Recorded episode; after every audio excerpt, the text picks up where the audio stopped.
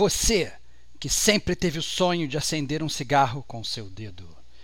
Você que desceu para Atlântida achando que ia ver o Aquaman, mas acabou encontrando uma crítica à Revolução Russa. E você que já é bem crescidinho, mas ainda não sabe a diferença entre uma chave inglesa e uma chave de fenda, esse cast é para você, que é gamer como a gente. Outstanding.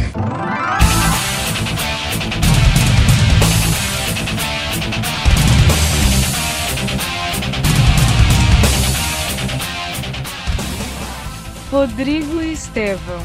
Quantos bolos de chocolate você já comeu? Milhões, cara. Continua sendo bom? Continua, tu continua comendo? Continua. Diego Ferreira. Cara, eu não sou mecânico, cara. Desculpa, cara. Kate Schmidt. Quando eu vi Big Dad, eu falei, eu espero que isso não seja o boss. Fernando Henrique. Eu tenho muito medo com o jogo, mas eu vou dizer que Bioshock não me dá muito medo não. Este é o gamer como a gente. What is the greatest lie ever created? What is the most vicious obscenity ever perpetrated on mankind? Slavery, the Holocaust, dictatorship. No. It's the tool with which all that wickedness is built. Altruism.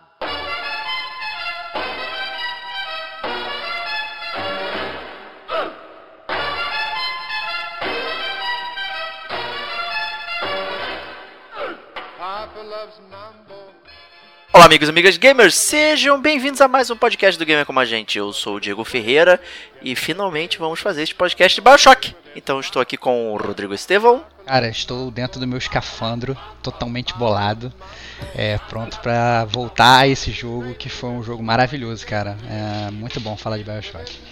Isso aí, né? Mas, né, é, como não pode ser só eu e o Stevox para falar desse jogo, afinal a gente não sabe nada sobre o jogo, vamos chamar dos doutores aqui para falar de Bioshock. Primeira doutora e maestrina também do Game Como a Gente, Kate Schmidt. Olá, muito boa noite para vocês. É um prazer também estar conhecendo o nosso outro convidado que você já vai apresentar.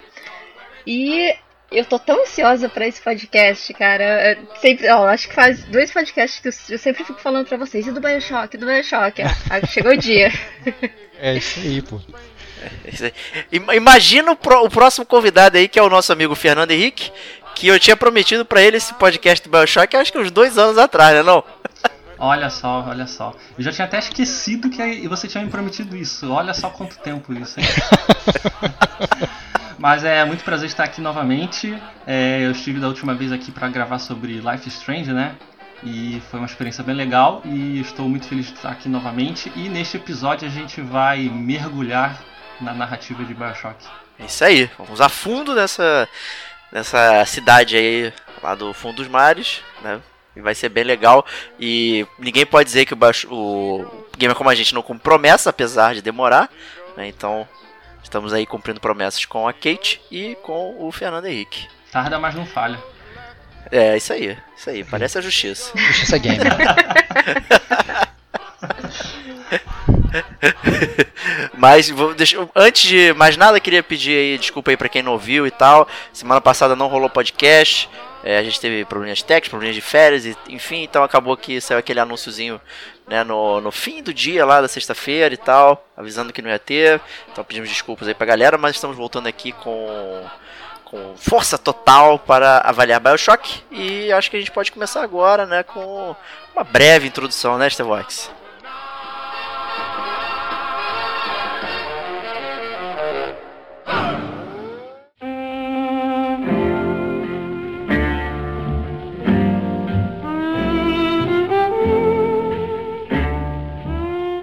A gente é, sempre fica, às vezes, em dúvida de como é que a gente começa podcast games e é, quando a gente faz uma resenha full, assim, e um, um, jeito que a gente gosta bastante de começar é de como a gente conheceu o Bioshock, né? Então, Kate, diga pra gente, como é que você conheceu o Bioshock, como é que ele se apresentou, você já tinha lido sobre o jogo, você é, pegou ele totalmente cega sem saber nada, como é que foi a tua jornada aí com o Bioshock logo no início? A minha primeira experiência com o Bioshock foi no PS3. Foi. Eu comecei pelo Bioshock 2.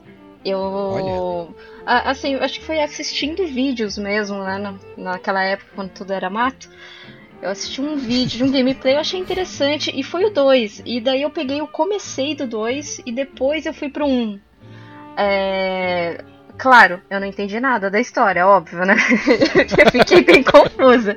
Nossa, mas até que é legal, até que é interessante. E daí que, que eu fui, assim, começando a jogar. E o 1 no PS3 eu não tinha terminado. Eu só fui terminar agora nessa nova geração do, do PS4, assim. Porque, é... Na verdade, eu terminei no, no Easy, né? Eu gosto.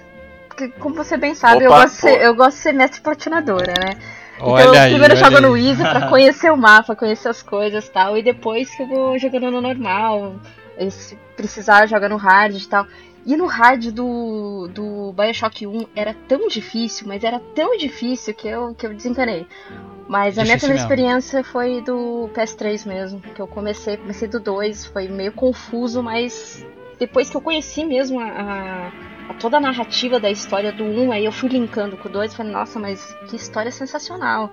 No entanto, que tá no meu top 5 ali do, das histórias mais é, legais, assim, mais interessantes dos jogos. Com toda certeza. Bacana, e você, FH? Olha, vasculhando na minha mente, eu lembro, acho que vagamente de em 2007, né, que foi o ano que o jogo saiu, eu vi o jogo na Lan House. Aí eu Nossa, olhei cara. aquilo, eu, meu, caralho, que que é isso? Essa água aí deslizando no vidro, que coisa linda, maravilhosa. Mas aí eu não joguei na época, né? Eu acho que eu nem lembro se iria rodar no meu PC ou não. O que eu, então eu só dei uma olhada na época e tal, não joguei. Eu fui jogar naquele hype que foi criado todo com o Bioshock Infinite, né? Lá em 2013, Hum, que tinha os trailers, aí tinha lá aquela coisa lá da Elizabeth curando os cavalos e tal. E aí a gente olhava aquilo e, porra, eu preciso muito jogar esse jogo, né? Então eu. Foi aí que eu fui atrás do primeiro Bioshock e terminei ele. Mas acho que. é, acho que esse foi o meu contato mais ou menos, né?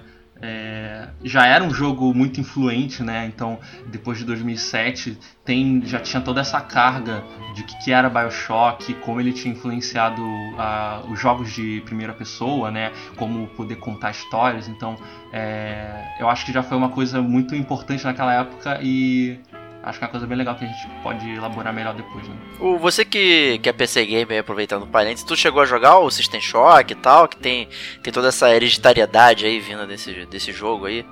Eu cheguei a instalar e jogar alguns minutos, assim. Mas aí eu não retornei a ele. Ele é um jogo ainda muito complicado, né? As controla... O controle dele, acho que o primeiro System Shock não usava nem mouse.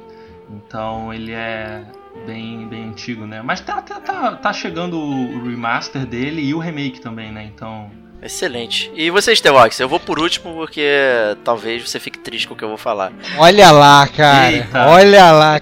Não, que assim, assim, na verdade a minha, minha jornada de BioShock, ela é, ela existiu graças ao Digo, né?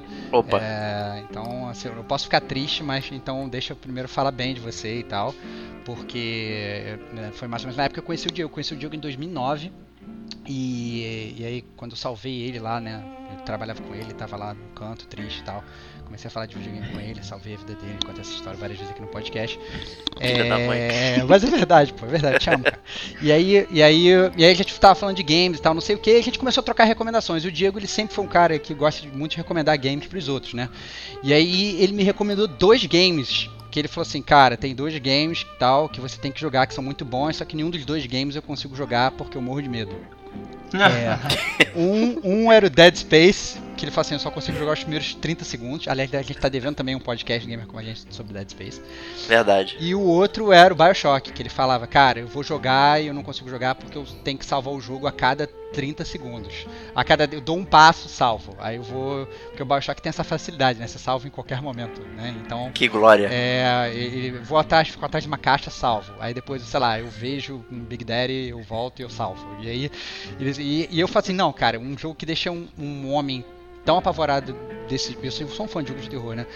De- deixa um homem apavorado desse ponto, deve ser muito bom, deve ser um terror absurdo. E na verdade não é um jogo de terror, é que o, jogo, o Diego ele é cagão mesmo, né? E, e, e- e aí, assim, mas aí eu, eu fui no jogo e tal, e foi absurdo, assim, e eu fico até surpreso porque eu sinceramente não achei que eu. Eu acho que, assim, considerando nós quatro, eu acho que talvez você tenha sido dos quatro o primeiro que zerou o jogo, porque eu acabei que eu joguei em 2009, que foi antes né, do que a Kate jogou, porque a Kate jogou até o 2 primeiro, o, o FH só foi jogar em 2013, e o Diego ele só foi zerar depois, que eu lembro que eu terminei o jogo e falava, cara, Diego, tem que jogar essa parada, tipo, Verdade. tipo, a parada explode tua cabeça e tal, tu tem que jogar, e ele ficava, não, mas eu tô com medo e tal, aí lia tudo na Wikipédia, se spoilerizava, não sei o que. Ah, isso não, cara. Aí- claro que não. Mas aí, mas aí então, mas então eu tenho, é, foi muito legal conhecer, eu conheci graças ao Diego, né? E De nada. não, muito obrigado, cara. Você, você merece sempre os louros da vitória das indicações dos bons games. E, e me diverti muito, mas eu peguei o BioShock, essa é verdade, achando que era um jogo de terror. E na verdade não era de terror. Óbvio que ele tem assim, um clima é, muito, sei lá, sorumbático. Ele, tem um- ele tem um clima assim que deixa você realmente apreensivo, só que ele não é um jogo de terror per se. né? Ele pode até te deixar tenso, mas ele não é um jogo de terror. Mas eu, eu a minha assim, o jogo eu fui achando que era uma coisa e foi outra e a história, né, como a Kate bem falou aí, é uma história que faz você tirar a, a sei lá, a cueca pela cabeça, entendeu? Então é realmente muito, muito legal. Eu me diverti muito jogando Bioshock. Mas e você, Diego? Me fala aí, cara, como é que você conheceu o Bioshock? Cara, eu conheci o Bioshock antes de conhecer, né? No É, caso, né? Quando você não tinha me salvo ainda da pirataria, né? É, você tava E- perdido, né, cara? Tava perdido nesse mar aí. Então, ainda assim, eu comprava jogos lá na Uruguaiana e tal. E um desses jogos no lançamento, que eu comprei sem saber que, que era esse jogo, não conhecia. É, então, no lançamento mesmo lá em 2007, peguei o Bioshock, né? Lá no meu kit 10 por, por sei lá, 50 reais, né? A a capa era bem impressa, né? Era bem bonitinha, mas é. Mas você Primeiro- era um pirata tão profissional que você imprimia suas próprias capas quando, eram, quando elas eram feias, cara, que eu sei, cara. Pior, pior que é verdade, cara. Eu Pior que sei, é pô, eu sei, pô. Não gostava da capa que o cara te vendeu, tu imprimiu uma nova, cara. Você era um pirata profissional, cara. Ou É isso aí, fiz cara. isso, eu já fiz. Aí. Comprava a capinha de plástico transparente, imprimia o papel do, do É. colar. É isso aí, pô. Olha. Melhor coisa, pô. Olha lá, cara. Cheio, é, todos vocês vão pro inferno dos games, né, seus nojentos. Mas aí eu fiquei triste porque o jogo não funcionou o primeiro CD. É. Normal. Deu ruim. Padrão, né? Normal. Pa- Padrão, né? Não funcionou. Aí fui trocar, logicamente. Não tinha. Passou um tempo ainda. É. Até eu conseguir comprá-lo de novo. E aí eu me deparei com esse esquema dos T-Vox, né? De não conseguir jogar o jogo porque eu tava extremamente tenso.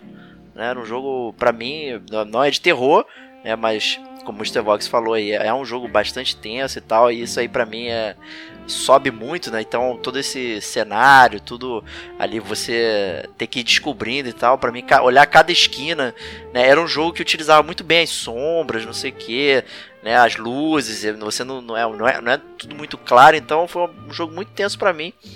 É, então, quando eu comprei de verdade ele, foi quando eu realmente zerei o jogo. Né? Aí da insistência do, do Stevox aí em terminar, além de dele fala para com esse negócio de pirataria aí, os jogos também. Então comprei o jogo lá no comprei do Xbox, né? Ainda contra gosto dele. E- É absurdo, cara. É absurdo. Foi mal, cara. Ele lançou primeiro pro Xbox, né? Ele lançou primeiro só pro Xbox, depois saiu pro, pro PC. eh, Não, Xbox e PC, depois veio o PS3 e depois veio pro iMac. Isso aí, já, já era pioneiro então com o Xbox e não, não zerei, né? Mas aí, porra, conforme, como ele falou, cara, foi uma puta experiência e tal, adorei ter jogado. É, tenho uma baita vontade de jogar de novo aí com, com remaster e tal, mas é, eu ainda acho ele um pouco caro.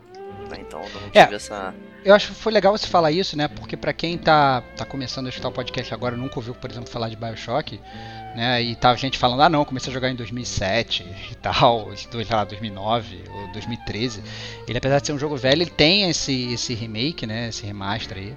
É, remake não, né? Ele tem esse remaster. E então, se você hoje tiver um videogame mais recente, né? Tiver um PS4, tiver um Xbox One, você consegue jogar ele bonitinho. Você não precisa, sei lá, desencavar um PS3 ou Pegar lá, a versão. Pegar a versão de Games for Windows Live. É, é, exatamente. Nossa senhora. Exatamente. Você não, você- não precisa. Assim, você pode deixar o seu Xbox como peso de papel ali onde ele tá. Você não precisa tirar ele, instalar ele de novo e tentar correr atrás do, do- do- pro- da versão de 360, né? Você pode pegar a versão remaster. Que palhaço, cara. funciona, né? E e ela vem completa, né? Porque tem as DLCs e o. A DLC tanto do Infinity, né? Que são duas. E a DLC do Minervas, que é, acho que é do 2, se eu não me engano. É, é do 2. Então já é a versão completinha. Boa, boa. É, Até aproveitar esse essa recomendação aí, vale também recomendar o o livro, né, do, do BioShock, né, o Rapture, né, que, é, que é bastante bacana e tal, e conta aí é, um pouco dos eventos que aconteceram antes do jogo e tal. É legal pra dar um, um- um pano de fundo pro, pra, pra esse mundo que tá sendo construído aí, então é bem bacana. E é isso. É, acho que a gente pode migrar aqui pro nosso próximo bloco, né? Quem conhece aí o Gamer como a gente e ouviu o nosso podcast da resenha sobre a resenha, sabe como a gente estrutura aqui é, a, a nossa análise, né? E esse é o nosso bloco da, do sinopse do jogo, aquela leitura da capa, né? E normalmente eu delego essa tarefa aí pro Stevox, que acho que ele é um grande, grande narrador aí.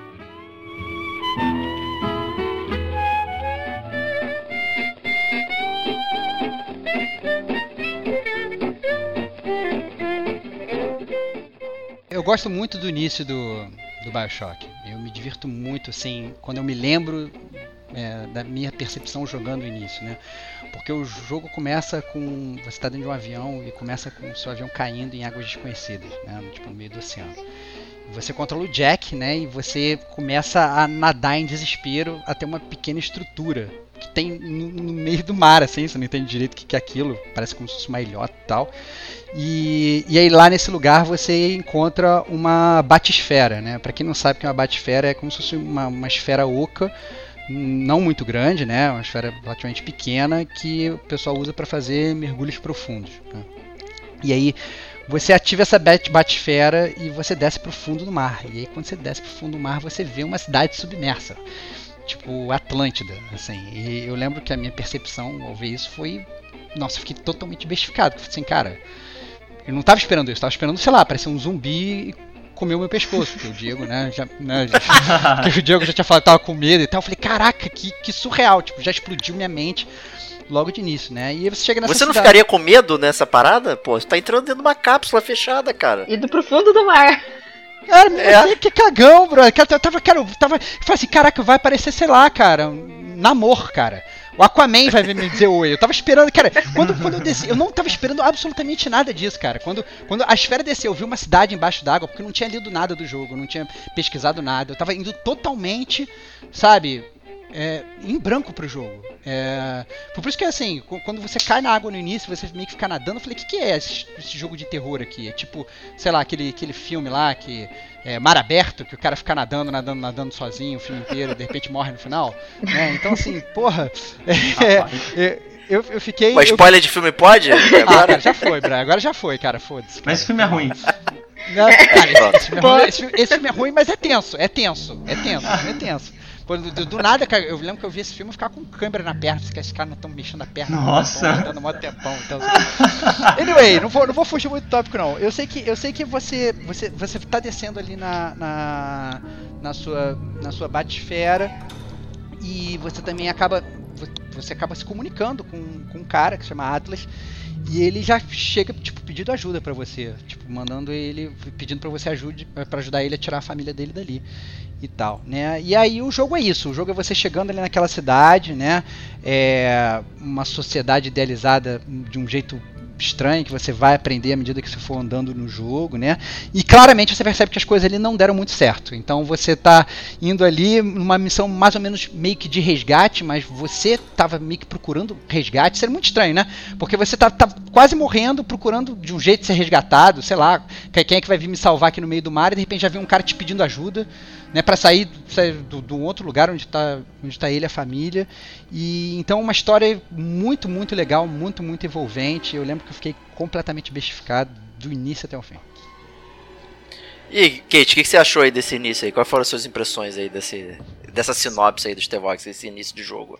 Ah, Bom, no início, assim, a primeira coisa que eu me perguntei é, nossa, como eu sobrevivi a um acidente de avião? A a segunda coisa. Boa pergunta, tem resposta. Tem resposta. É, ah, Ah, a aí um segunda avião meio coisa- vazio, né? É, nossa, mas, tipo, só eu. Caraca, mu- muita sorte. Aí a segunda coisa, é, foi isso que o, que o Steven falou. Você tá descendo na, na batisfera e você vê aquela cidade. Eu fiquei muito impressionada com aquilo. Eu falei, nossa, mas que coisa bem feita, né? Porque naquela época, nossa, o gráfico era uma coisa, assim, estupenda, né? Porque eles trabalharam muito nessa engine da, da água e tudo mais. Eles fizeram até, acho que um efeito de pressão, mas eles não colocaram no jogo. E, e daí eu. De repente você tá todo. Você acabou de sofrer um acidente de avião, né? É isso mesmo que o Estevão falou. Você tá tentando comunicar com o mundo exterior pra falar que vo- que você precisa ser resgatado. E de repente um cara entra num, num audiolog ali e começa a se comunicar com você pedindo ajuda. Mas, porra, eu preciso de ajuda, né? Aí é muito estranho. E aí esse cara, você começa a, a, a ter um- uma certa ligação, assim, tipo, de. Não de amizade, mas de, de um pouco de simpatia, porque ele tá ali, ele é muito gentil com você, ele pede as coisas de uma maneira, né? Muito assim, então você acaba despertando uma curiosidade. E eu acho que isso que, que te prende ali no jogo, né? O que, que é essa cidade, o que, que aconteceu nessa cidade, por que, que ela é assim. E quem é esse cara, né? Eu preciso ajudar ele e tudo mais. É, eu, eu achei, assim, eu fiquei bem, bem interessada na, na, na história, né? E eu acho que isso que ajudou a me levar até o final. Ah, Muito embora tem, tem algumas coisas que durante o cast eu vou comentar o que, que eu não gostei no jogo. Apesar de apesar de ser um jogo que eu adoro, teve coisas aí que eu não gostei. Mas é, é isso, acho que a primeira impressão que eu tive foi, foi essa, essa, essa primeira primeiro choque que você vê da, da cidade, né? Aquela coisa super bonita, aquela cidade meio que dos anos 50, né? Aquela estrutura meio dos anos 50. Então eu achei super bacana. Eu fiquei muito impressionada, muito impressionada mesmo. Boa, boa. Eu espero que o FH me salve aqui e, compartilhe também do meu medo, né? Fala aí, fala aí, FH. Olha, eu tenho muito medo com o jogo, mas eu vou dizer que Bioshock não me dá muito medo, não. Olha lá, só o Diego, mano. Só o Diego. Tá merda. Mas é, eu gostaria de pontuar que é, essa questão da abertura de- do Bioshock, ela já é muito característica, né? Ela já tem uma, uma reputação que a gente pode dizer até que ela está entre algumas das aberturas mais interessantes e mais incríveis é, da indústria, né? É, porque é muito comum a gente falar de como Half-Life começa, né, no trem e como é uma narrativa apresentada de uma forma muito é, inovadora para a época, né, em 98. E a gente tem diversas formas de estruturar uma narrativa, né? Como é que o jogo ele vai começar e como é que ele vai pegar o jogador ali nos primeiros 10 minutos. Então é muito aquela questão de o flow da narrativa, né? Momentos de a- é muita, muita ação, momento mais calmo e geralmente nos jogos eles gostam de pegar é, o jogador pela ação, né? O que acontece a gente vê muito em Call of Duty, por exemplo, né? Call of Duty 4 ele começa com aquela sequência bem famosa do navio afundando e você tem que correr na chuva e é uma, é uma coisa muito atrativa, né? E pega o jogador já de, já de, de cara. O God of War também, a primeira fase com aquela hidra, aquelas coisas, você lá matando todo mundo. Né? Assim, barato, Exatamente. assim. Tu choca o jogador, né? Pelo, pela coisa espetacular ali de início. Só que o Bioshock ele consegue fazer isso do mesmo jeito, só que de uma forma agora mais narrativa, né? Ele te coloca, ele te apresenta um mistério, te coloca dentro do avião e, e isso cria aquela, aquela curiosidade que o jogador se sente altamente instigado, né? Então é, acho legal pontuar isso que é, um, é uma forma também é, de é, também é uma forma né, de você chamar a atenção do jogador e não ficar apenas na, na ação desenfreada, né? E outra coisa também que eu estava lembrando enquanto tava, vocês estavam falando é que essa sequência de abertura de, do Bioshock ela não estava nos planos do, da Irrational, né? Quando o jogo estava sendo desenvolvido e na logo na fase final ali perto de ser lançado o jogo o, a equipe de testes, eles notaram que os jogadores não estavam se envolvendo tanto, né? Eles não estavam é, inspirados ali dentro do jogo em prosseguir, porque o jogo já começava colocando o jogador em Rapture. Então foi após, é, após esses resultados na, com a equipe de teste que o Kim Levine e a equipe dele pensaram e tentaram estruturar uma, um modo de chamar o jogador e o resultado foi essa abertura maravilhosa. Excelente, é, essa comparação com Half-Life é bastante pertinente, foi muito legal, até acaba lembrando isso também porque a primeira arma que você pega no jogo é uma arma, digamos, de, de bater, né? E não uma arma de tiro, né? Você pega aí uma chave de fenda, né? E no, no Half-Life você pega um pé de cabra, né? E tal, tem toda essa. essa... Chave inglesa, né, cara? Não é uma chave de É, ferro, é. né? É, ou isso, é. Eu não, cara, eu não sou mecânico, cara. Desculpa, cara. Caraca, Pô, não é eu drive, é. Então chave de fenda, tu vai dar parafusar o. E tem um jogo que tem chave de fenda, cara. Tem jogo que tem chave de fenda, cara. É o wrench, cara. Chave inglesa, perdão, cara. Você bom. deve ter tido bicicleta pra, pra tirar o pneu, né? Pra acertar essas paradas. Cara, não adianta, cara. Brad, vai lá desaparafusar o teu Big Daddy, cara. Porra. É, tem muita coisa pra, pra desaparafusar lá mesmo. Mas é, É, tem toda verdade. essa, essa relação aí. Mesmo eu não sabendo o nome das ferramentas, né? Todo mundo sabe que eu não. Eu só vi essa trabalhos manuais. Muito bom. É, mas enfim. É isso aí, muito bom. Essa introdução aí do Bioshock é bastante bacana. Fico, fico triste, né? Que ninguém tem medo, né? Só eu meu, realmente aí. Espero que algum ouvinte também tenha tido medo, mas eu acho difícil. Né? Que Se já te que eu que sou o cagão conforta, se te conforta, eu sinto medo de Dead Space. Olha aí, Justo. ó. Olha aí, ó. Pronto. É, me conforta, me conforta. Mas eu acho esse início muito tenso, cara. Pô, tu fica preso ali na, na Batisfera, é, Batisfera, querendo sair e tal. E aí o, o- chega o Splicer, mata o cara na tua frente e tal. E tu tá lá completamente indefeso. E aí você vê que as coisas não tão exatamente, né, certinhas ali e tal. É, é muito. Pra mim isso é muito tenso, cara. Não, fico, sim, pra- cara, o que, que será que vai acontecer? Sendo, sendo honesto, ele, ele tenta, né, dar muito um senso de terror ali quando você chega, o uso das sombras, né? Tem, a, tem uma Isso. mulher com um carrinho balançando, né, no corredor. Isso, pô, Então ele tá tentando te dar um medo. É, e comigo foi totalmente bem sucedido. né? E, e- e eu, eu não. Assim, pra- o medo vem até de bobeira, por coisa de gameplay, porque é, eu tá com a chave inglesa na mão, vai. é, eu não me sinto bem com objetos de melee em jogos de primeira pessoa. Eu, então, só isso já me, me causou nervosismo. né? Então já. A tensão já foi criada aí, de- não só pela ambientação. né? Mas é coisa minha, né? Maluquice. Mas enfim, é isso aí é o Bioshock, início do Bioshock, chocando aí a galera, né? E a gente pode migrar então pro nosso terceiro bloco, é o bloco do mundo.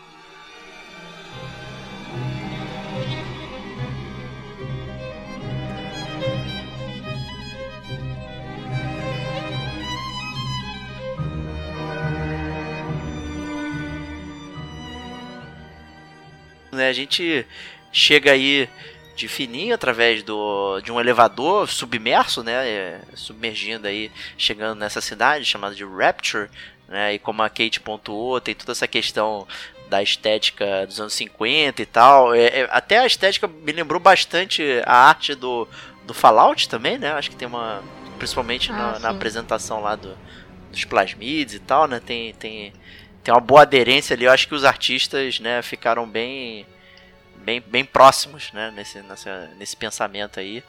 E então é um mundo que a gente vai descobrindo aos poucos, né, que o jogo ele não é expositivo. né, acho que é uma marca interessante, até como o próprio FH já falou, né, do Hal- do Half-Life e do próprio Bioshock, né, que é um jogo que você vai descobrindo as coisas conforme você vai explorando, você vai lendo, você vai ouvindo audiologs, né, boa parte das informações sobre o mundo são passadas é, em formato de podcast. né, Exato. Só que aí tem um problema. Porque foi como você falou, você já entra no jogo tenso. Você acha que você tenso vai prestar atenção no audiolog. É, é uma coisa assim, Não. né? Meio difícil mesmo. Tudo bem que você pode ouvir depois o audiolog. Mas aí vem uma segunda, um- uma segunda coisa ruim. É tudo em inglês, né? Não tem legenda em português, o, o Bioshock. Tanto acho que no, no PS3 quanto agora no PS4 ele não veio com legenda em português. Acho que é só Infinity que tem legenda em português, se eu não me engano. É, então tem que manjar um pouquinho do inglês aí, a galera que estiver escutando. Se você não manjar muito do inglês, se eu acho que assim, ainda vai ser um jogo bom, só que você vai perder o que é o melhor do Bioshock, que é a A história. história. Não, mas né? assim, Nessa época não havia tradução oficial, mas provavelmente algum grupo já fez uma tradução não oficial. Na- no PC, né? No PC. É, É, no caso do PC, sim. Mas é vergonhoso aí que na versão PS4 e nova aí não tenha, né? Essa Não parada. tem. Infelizmente. Eu, eu achei que viria com as legendas, pelo menos com as legendas, mas não veio mesmo. Até instalei ali pra, pra dar uma testada, pra ver se o 2 também vinha com a legenda. Ele não veio com a legenda, infelizmente. O que torna um pouco, assim, difícil, né, pra quem tem um pouco de dificuldade com inglês. É verdade, verdade. É, mas eu achei que você fosse comentar quando falou do audiolog ali, que deixa pra ouvir depois e tal, ou não vai prestar atenção. É, é porque normalmente os audiologs também estão posicionados no ambiente que você deveria estar ouvindo eles. Né, e às vezes deixar pra ouvir depois você acaba, talvez, sei lá, se você Perdendo, esqueceu isso. alguma coisa, né, você perde um pouco da contextualização, né, se você deixa pra depois. Então também é importante ouvir na hora. Só que é complicado, né, você tá ouvindo e de repente se você vai andando, né, pode aparecer um inimigo, aí você vai prestar atenção. É, aí que inimigo, entra, é isso, entra a parte do- da tensão, né? É, inclusive, por exemplo, isso que você falou é muito importante, porque se você pega um audiolog, por exemplo, ah, no, no hospital da cidade, assim, um exemplo. É, ah, eu vou vir depois, você já perdeu toda aquela ambientação que, que assim, aquele personagem pertence àquele local.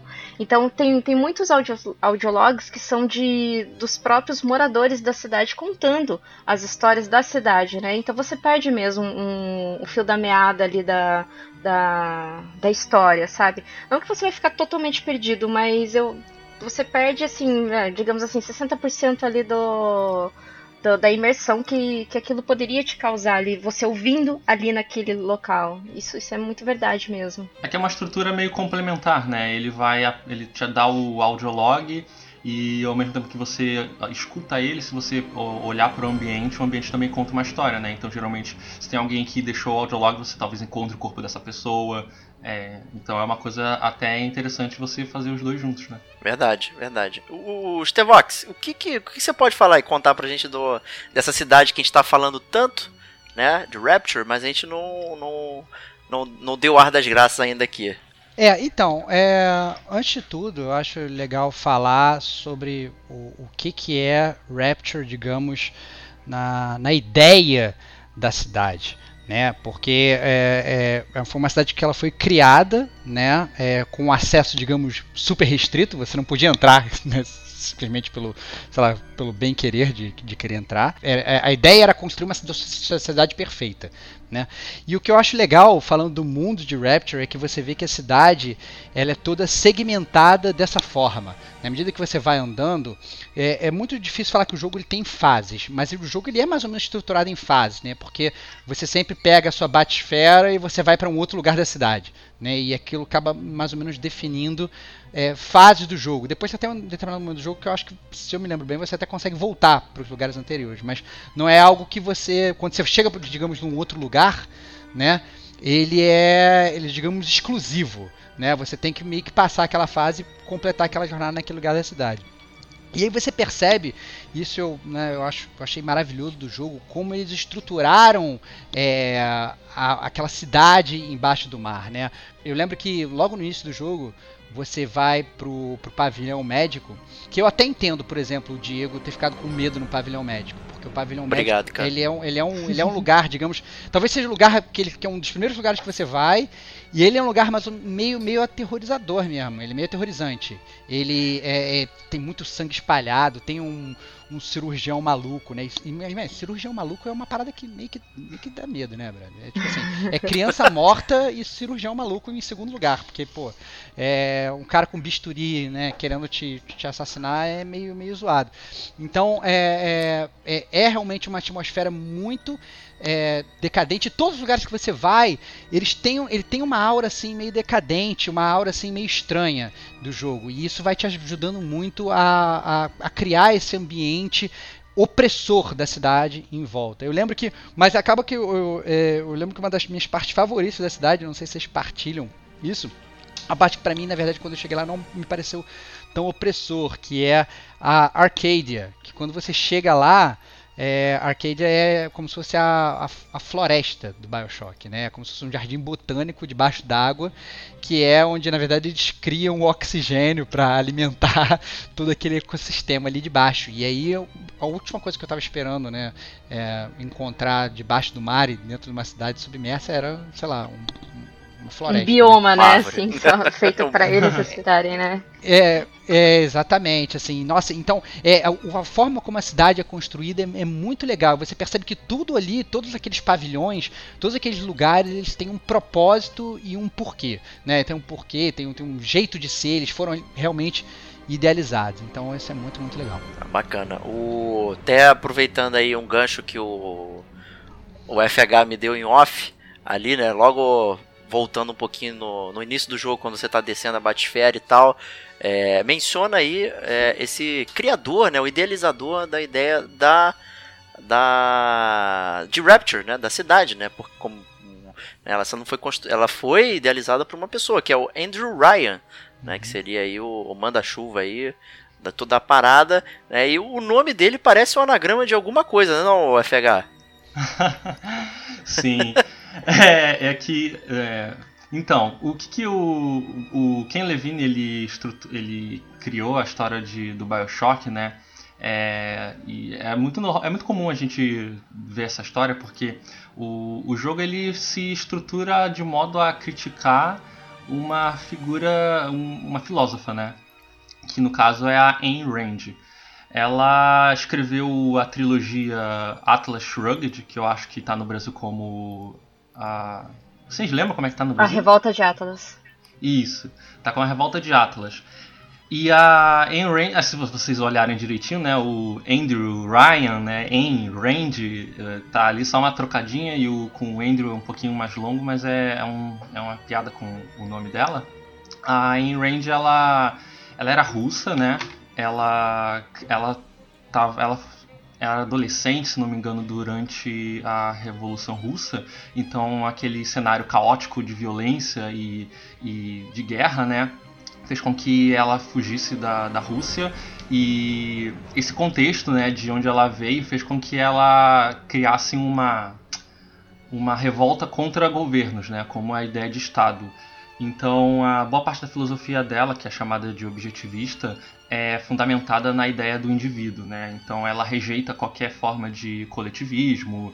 Então, tanto tanto é, estados capitalistas ou, so, é, ou, socialistas, ela vê como problemáticos, né? Porque em algum momento eles interferem, né?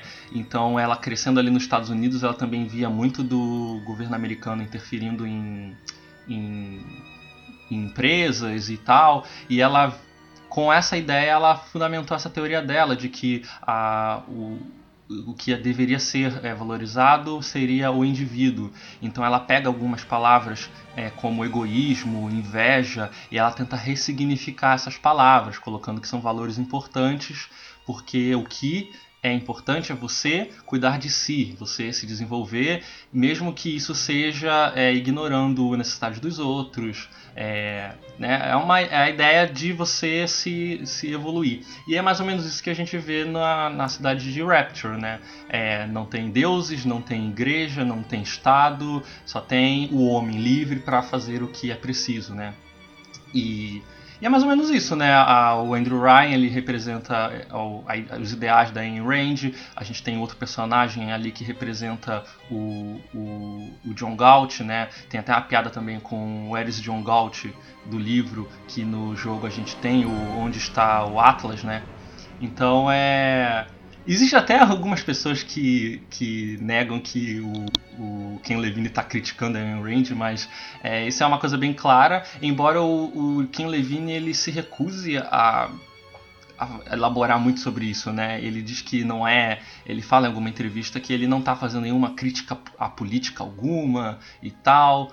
É, mas de certa forma, ele está fazendo a crítica a Ayn Rand, né? Mas ele se. ele não não quer Ele é um cara esperto, né, cara? Ele é um cara esperto. Ele não tá Ele- querendo ser, ser- ser É, explodido Ele por, não sei lá, disse se ele é a favor É. de um estado mais capitalista, socialista, nem nada. Ele só tá criticando a Ayn Rand e é isso, gente. Não, não É. queiram ler mais nada além disso. É isso que ele quer. É. Mas ainda assim é, é isso que é Bioshock, né? Ele é uma crítica e ele é, uma crítica, e ele é interessante como crítica porque ele, é, ele critica tanto narrativamente quanto pelo gameplay, né? Mas isso aí a gente pode elaborar um pouquinho depois. Justíssimo. Muito boa inserção aí. Uma, uma coisa do mundo, né, que me intrigou bastante e que tá na capa do jogo, né? Eu fiquei me perguntando assim, quando que eu veria é, aquele mergulhador gigantesco, né? Com um, um drill na mão, né, uma furadeira aí, passando. E, e eu acho que talvez pra mim assim foi um dos momentos mais aterrorizantes do jogo quando eu vi esse bicho passando, né? No jogo é cunhado de Big Daddy, né? Esse esse é, paizão aí, né? E, e, na verdade ele cuida da, da menininha que tá logo embaixo dele ali, que é a Little Sister, né? Ela vai nos corpos dos mortos e, e, e- e vai puxando com uma seringa ali é, o Adam, né? Que seria digamos, o, a- vamos chamar de magia do jogo, vai, por brincadeira. né? Mas o. Então é uma dupla bastante interessante, né? E, e- e eu, fiquei bastante tenso, né? Quando eu me deparei com isso, eu falei, cara, como é que eu vou.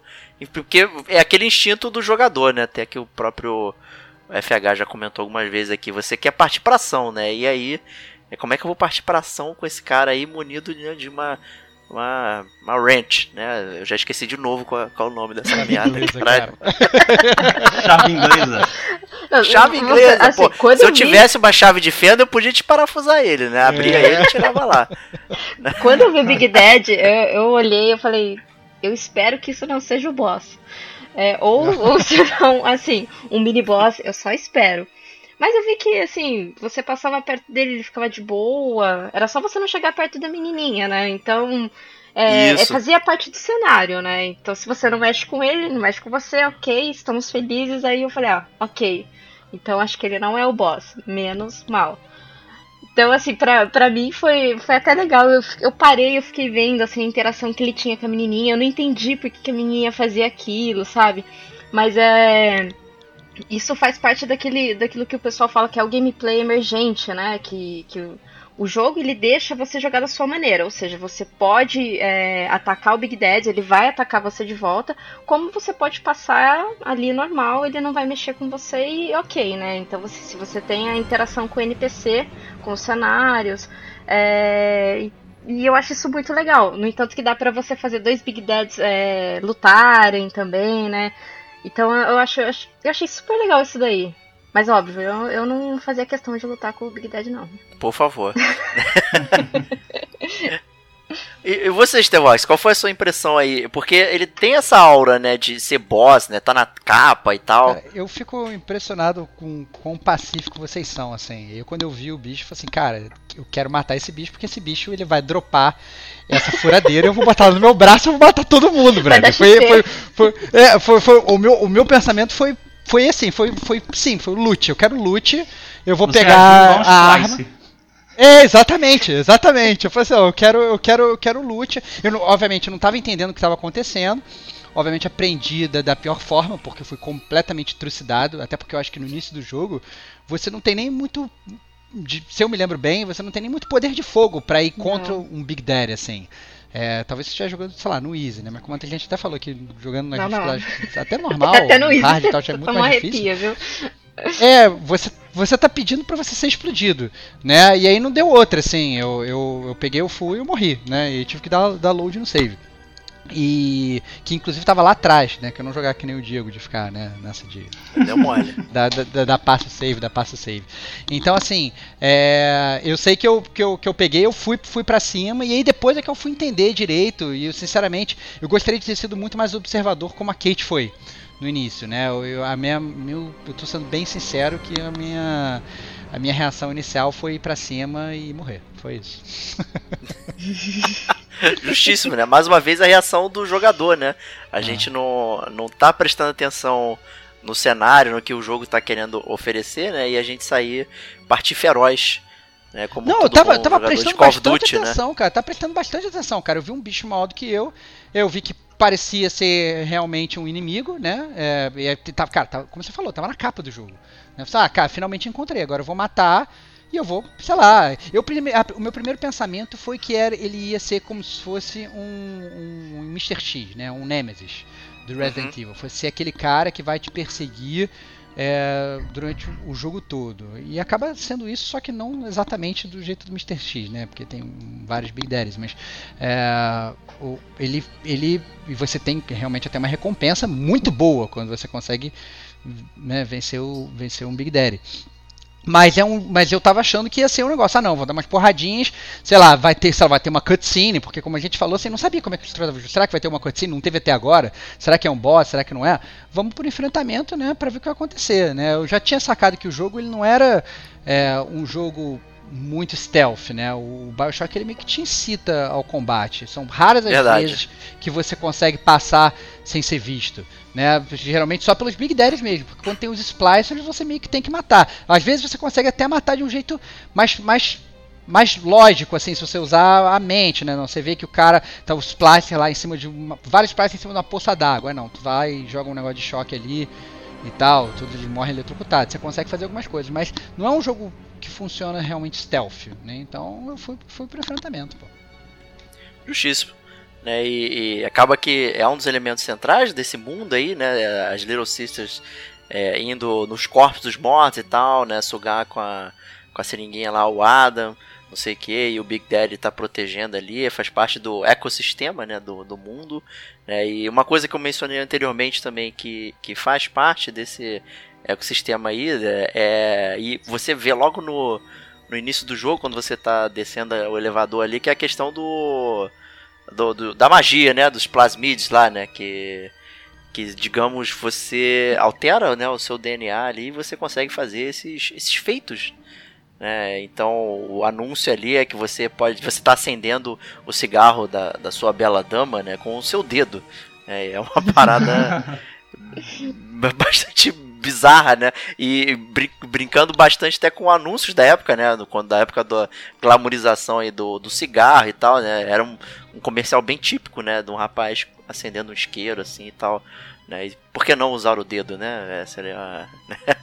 É interessante E- você ver o papel da, da propaganda né, em Rapture. Verdade. É, ela tá ali também para justificar a, e também é, é, fazer a população acreditar que as Little Sisters elas são importantes, né? E é bizarro porque quando a gente entende o contexto em que as Little Sisters são introduzidas, por que, que elas são introduzidas, você já tá para ver que a coisa não tá indo muito bem. A cidade já tá indo pro buraco e aí você e você vê, né, propagandas tentando te falar, ah, porque a gente vai cuidar das Little Sisters no orfanato e blá blá blá, porque elas vão ser educadas, vão crescer bem aqui. Então você é bem interessante ver o papel da, da dessa da propaganda, né, em como ela tenta é, é, facilitar a, vis- a visão daquela cidade, né, para a população. É, con- convencer, né? Porque, na verdade, os pais eles entregavam a- as filhas para esse orfanato para poder ajudar a cidade. E, mas aí depois de um tempo, é, como eles precisavam produzir o Adam em massa, já aproveitando e puxando, né? A produção do Adam só era feito a partir das Little Sisters, né? Que é só as menininhas. Foi pesquisado e de uma maneira bizonha, assim, é só as menininhas ah, com 10 anos que conseguiriam é, ter essa lesma no, no estômago, que é essa lesma que produzia essa célula tronco, né, chamada de Adam, que, que só, só elas conseguiriam produzir. Então eles precisavam produzir isso em massa, e daí não estava mais dando conta. E eles começaram a raptar é, as menininhas da cidade. Mas mesmo assim eles trabalhavam de uma, de uma forma assim para passar para a população, não, porque a gente está cuidando bem da- das, das suas filhas, fiquem tranquilos e tudo mais, sabe? E o, o mundo à beira de um caos aí, né? Essa questão da propaganda é legal porque todos os, todas as vezes que você pega um, um plasmid e tal, é sempre uma propaganda, né? Então é, é muito interessante como ele, ele, digamos, te ensina a, a usar aquilo que você pegou, né? De uma forma de gameplay, né? Então ele mostra a utilidade daquilo, né? E, mas é uma propaganda, faz parte do digamos, do, do core do jogo, né? Aquela apresentação não é uma coisa fora do jogo, né? Tipo uma mensagem ou alguma coisa assim, né? Ah, veja no seu inventário, é uma parada muito, muito específica e, e isso é, é bem maneiro. É, o que eu acho mais interessante disso, né, é que assim, é que a gente tem que gente meio que contextualizando é, a cidade num, num, momento histórico, a gente percebe como é que na verdade a, a ideia do, do autor foi fazer uma cidade avançando muito rápido, né? Porque o jogo ele se passa, a, a cidade ela começou a ser construída ali depois da Segunda Guerra Mundial, né? É, mais ou menos ali pelo, pelo Andrew Ryan, né? 1946, 47 e tal. E, e aí, na verdade, ainda nessa época, logo depois, no início dos anos 50, começa esse estudo de DNA e eles conseguem, na verdade, arranjar essa forma de você alterar o DNA dos seres humanos. Né, que é uma coisa que, obviamente, né, os caras já estavam. A gente, sei lá, foi, quando é que surgiu a ovelha Dolly? Sei lá, foi. 90 e poucos. Nos anos 90 e poucos, né? Mas os caras não, os caras ali, 50 tipo, anos antes, eles, eles, eles conseguiram. É, é, já, já, já tinham, obviamente, tudo mapeado, e não só mapeado, os caras já conseguiam alterar o genoma e deixar todo mundo, como o Diego falou aí, com, com superpoderes. É, né? Então. E, é porque teoricamente Fala, lá não, você não, não tinha ética, né? Assim, é, eles poderiam fazer a pesquisa que quisesse. Então eles não hum. tinham aquela limitação que hoje, é, por termos éticos, é, a gente não pode fazer essa pesquisa, sabe? Não pode usar um ser humano para testar um, um, novo, um novo remédio, é, uma sala tronco. Então, assim, é, é, é, era a questão do objetivismo mesmo, né? Cada ser ali, cada ser indivíduo é responsável por si.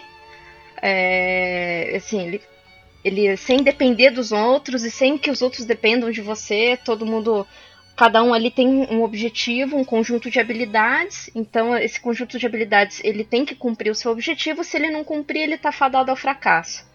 E, e, então isso tudo depende totalmente do indivíduo. Então assim, eles trabalhavam muito assim, sem sem limitação alguma, né? Então ele poderia fazer a pesquisa que quisesse, uma pesquisa que demoraria 20 anos, eles conseguiriam fazer, vai, em dois anos. Lembrando que isso é um jogo, né?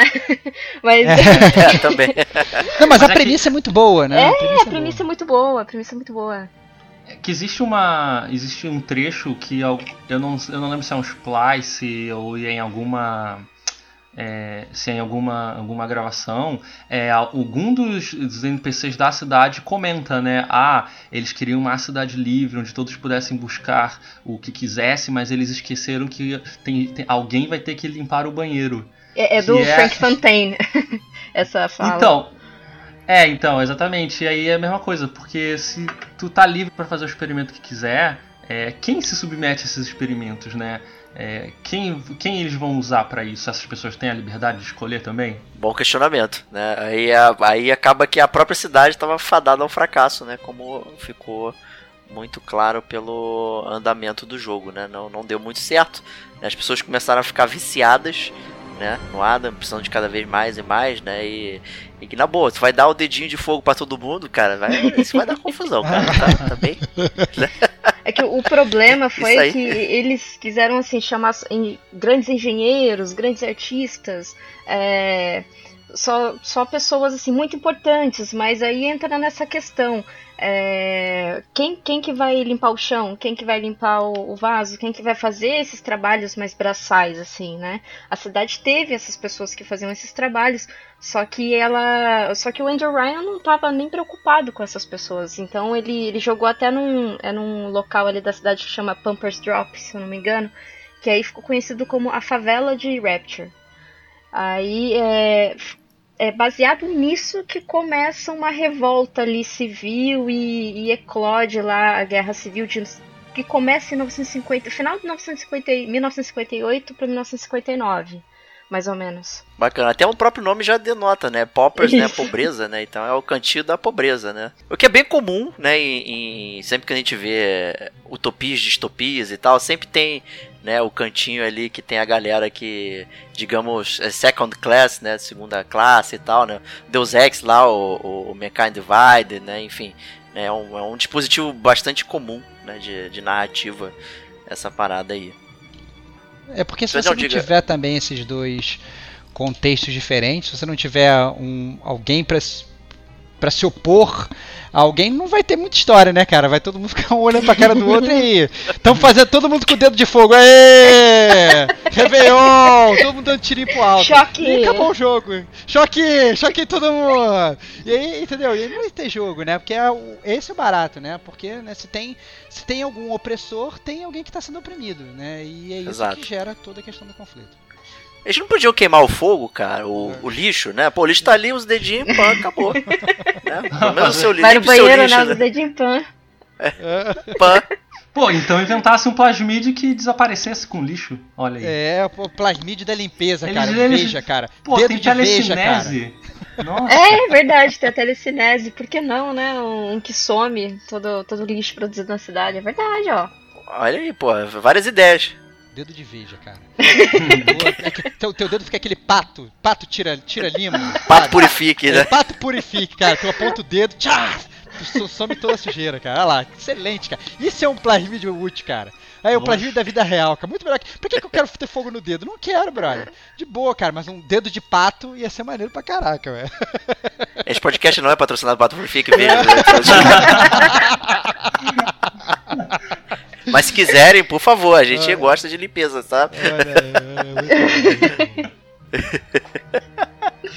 Mas é isso aí, acho que a gente pode. Se, acho que se a gente continuar falando mais aqui, talvez a gente ingresse no bloco de spoilers, né? Apesar de ser um jogo antigo, eu acho que bons segredos devem ser guardados aqui ainda para serem discutidos depois.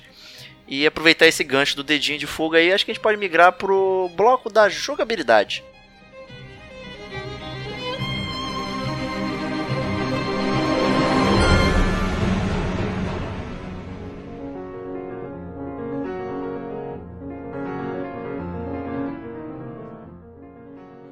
Ele já começa, que é um jogo em primeira pessoa, né, te dando então essa proximidade aí, a mais tensão, não sei o que, e o pulo do gato aí da jogabilidade não é o tiroteio, é assim a utilização dos plasmids, né, do seu dedinho de fogo, do trovãozinho, né, telecinese, né, como é que, como é que Vox, como é que você se situou nisso? Você sempre foi muito, né, ah, não gosta de primeira pessoa e tal, não sei o que, como é que você reagiu a isso? É, eu nunca, assim, realmente, eu nunca fui muito fã de jogo de primeira pessoa. E nessa época eu acho que eu era menos ainda.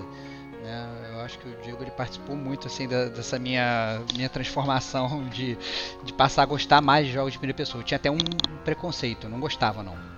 Mas eu não gostava, não gostava, nunca gostei. Eu gostava de ver o meu personagem e tal, sempre, sabe? Sei lá, eu não, não curtia ver muito jogar, muito, jogar muito jogo de primeira pessoa não. Mas a verdade é que o eu acho que o, BioShock ele é um FPS nada tradicional, né? Porque você tem as armas para você usar, você tem. Você tem, sei lá, metralhadora para você atirar, você tem. Só que não não funciona muito bem. Eu sempre vi isso, na verdade, não como uma falha de design, mas como, sei lá, você sendo um brother que caiu do avião, né? Pegou uma batisfera e te deram uma metralhadora. Eu tenho certeza que se me derem uma metralhadora para atirar, eu vou, sei lá, cara. Eu começar a atirar no teto, entendeu? Porque eu não, não, não sei atirar, entendeu? Eu acho que requer um pouco de técnica, né? E o jogo é meio assim, a, a- própria arma ela não, ela não funciona muito bem, mas também porque o jogo ele quer te direcionar também para você não usar a arma, porque tava todo mundo acostumado na, naquela época a pegar um jogo de FPS e sei lá, ir atirando em todo mundo, né? É porque Mas eles não usariam ele- os plasmídios, né? Porque eu acho que a Exatamente, ideia é você combar isso, né?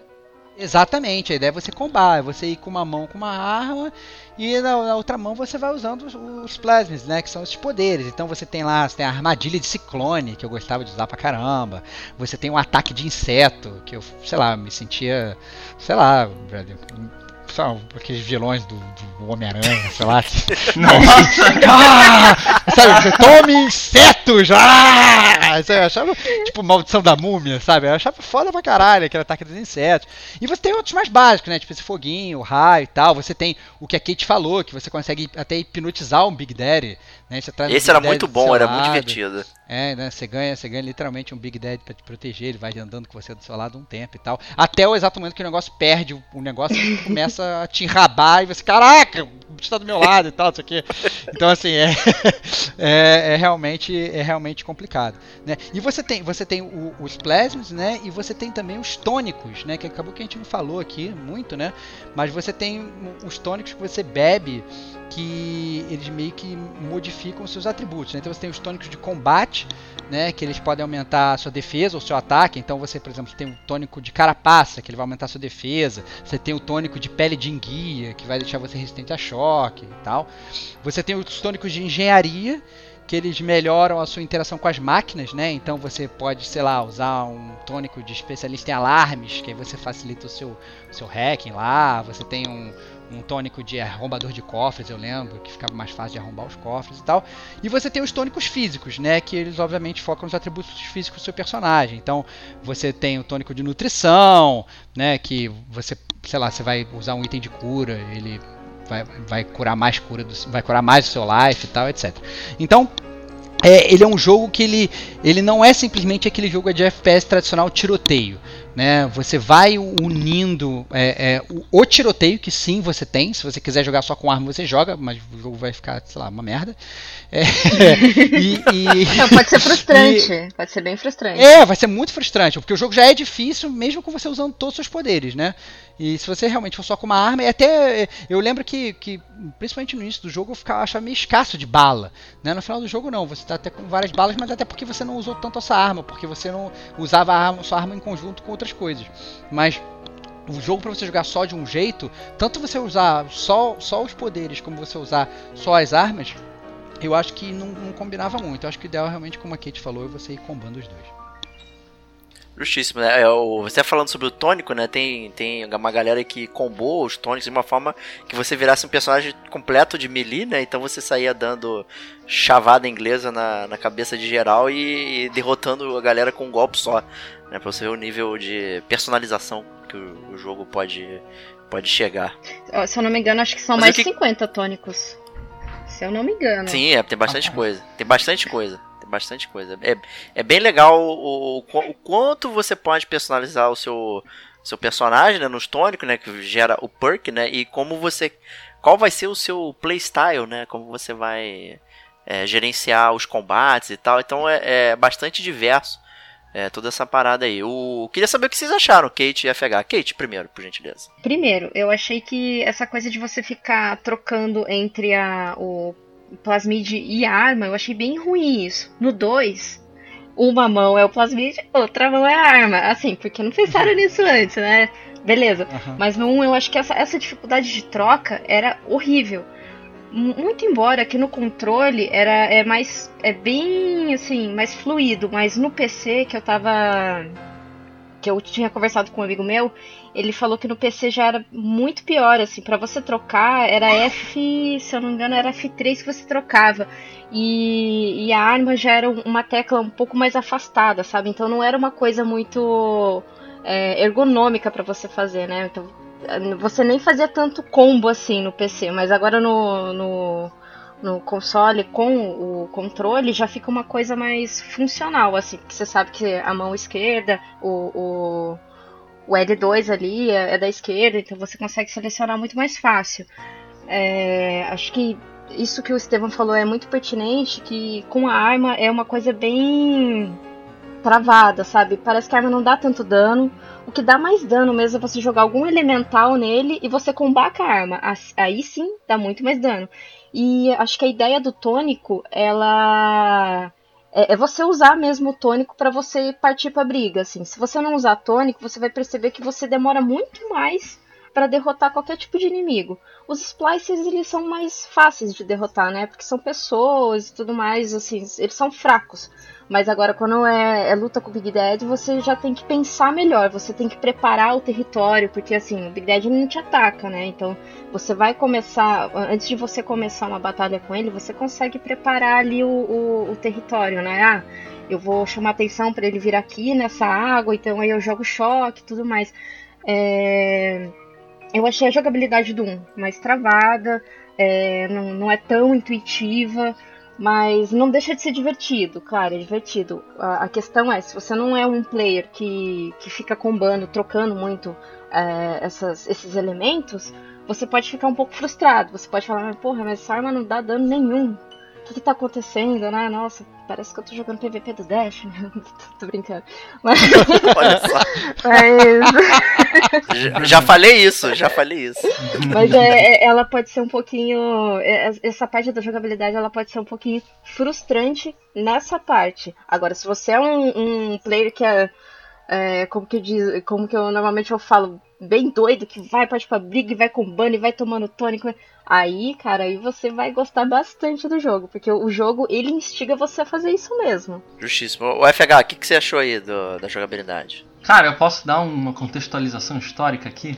Por favor, cara. Lógico, por favor, cara. Não, então, porque é que o Estevão tava falando sobre ele ser um FPS, mas ele é um pouco diferente dos outros FPS, né? Porque ele não é um shooter padrão, né? Não é um, um Half-Life, não é como Call of Duty, né?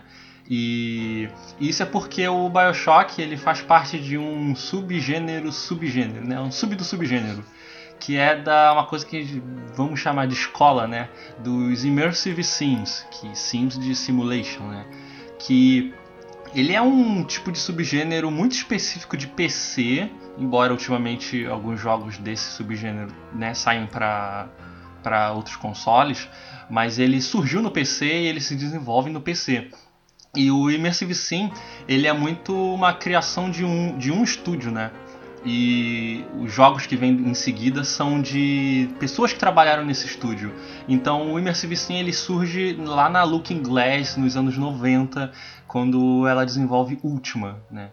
E aí o Ultima Underworld, que ele apresenta diversas mecânicas e sistemas que, que se conversam, né? Então uma das a, a característica principal do Immersive Sim é essa coisa de você oferecer diversos, diversas mecânicas para o jogador e essas mecânicas elas precisam interagir entre elas e, trazer, e ter uma resposta coerente.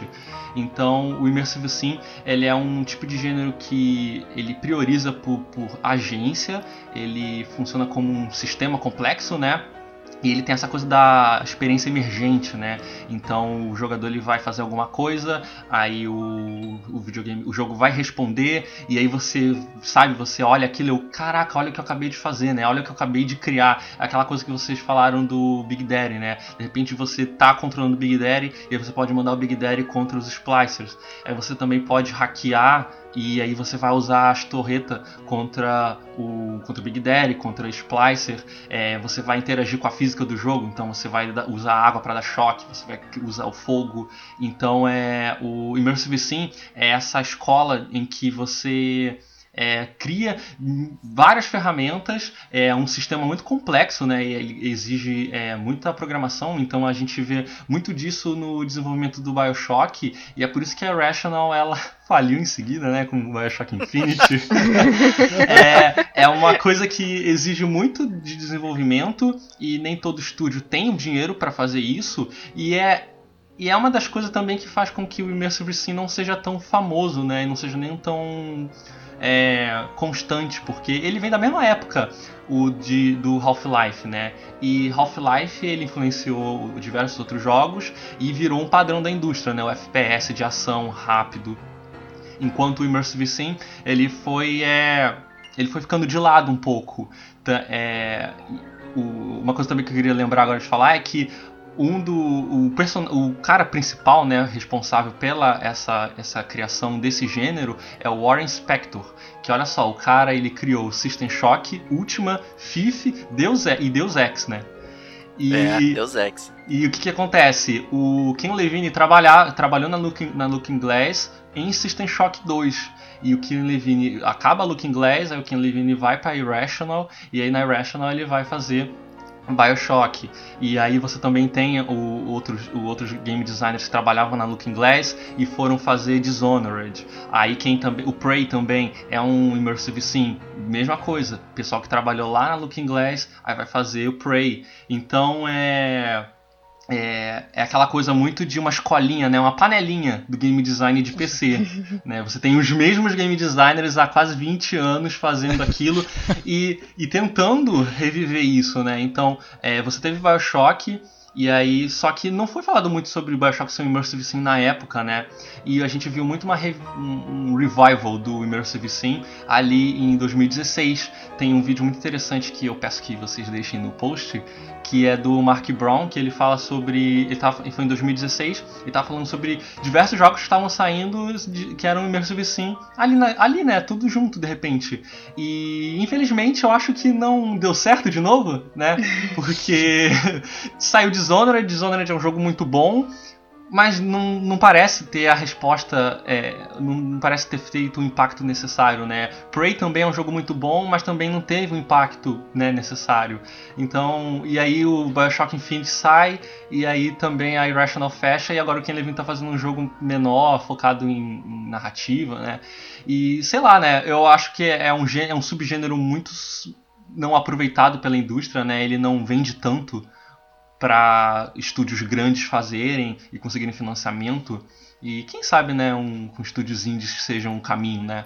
Mas é, eu acho bem legal dessa contestação sobre o Immersive Sim, porque é um gênero pouco conhecido, é, poucos jogos, é uma panelinha muito específica ali do game de PC que eu acho bem legal. Verdade. E tudo que você falou aí a gente curte aqui, né? A gente, Deus Ex, o Dishonored, o, o, Prey, eu, o Prey eu tenho medo, tá? É, Mas eu nunca tinha, nunca tinha feito essa, essa ligação que ele, que ele falou. Eu nunca tinha feito essa ligação. É super interessante. Bem bacana. E vou até aproveitar então esse gancho aí do Immersive Sim, que tem outro é, outro é, nomezinho que a gente usa aqui bastante no Game como a gente, já falamos várias vezes, que é a dissonância ludonarrativa. Né, FH? O que, que você pode falar pra gente aí, sem a gente parecer trouxa aqui, pra gente não tá falando besteira? É, ah, não, é porque assim, a dissonância ludonarrativa ela é meio polêmica, né? Eu não sei se ainda é polêmica hoje em dia, mas eu vou dizer que sou uma pessoa que advoca muito contra a dissonância ludonarrativa. Justíssimo que é, ela surge, né? Ela surge ali logo quando sai Bioshock e tem o artigo que o Clint Hawking ele escreveu, né, fazendo uma crítica sobre como o, o Bioshock lida com a sua narrativa e com as suas mecânicas, e ele tenta elaborar como essa ideia do objetivismo ele entra em conflito com o que o jogo te passa, né? Porque no gameplay o jogo te exige de certa forma ser objetivista, né? Você vai avançar o, pelo jogo é, pegando os plasmids, você usando os tônicos, você vai se armar até os dentes com tudo que você pode.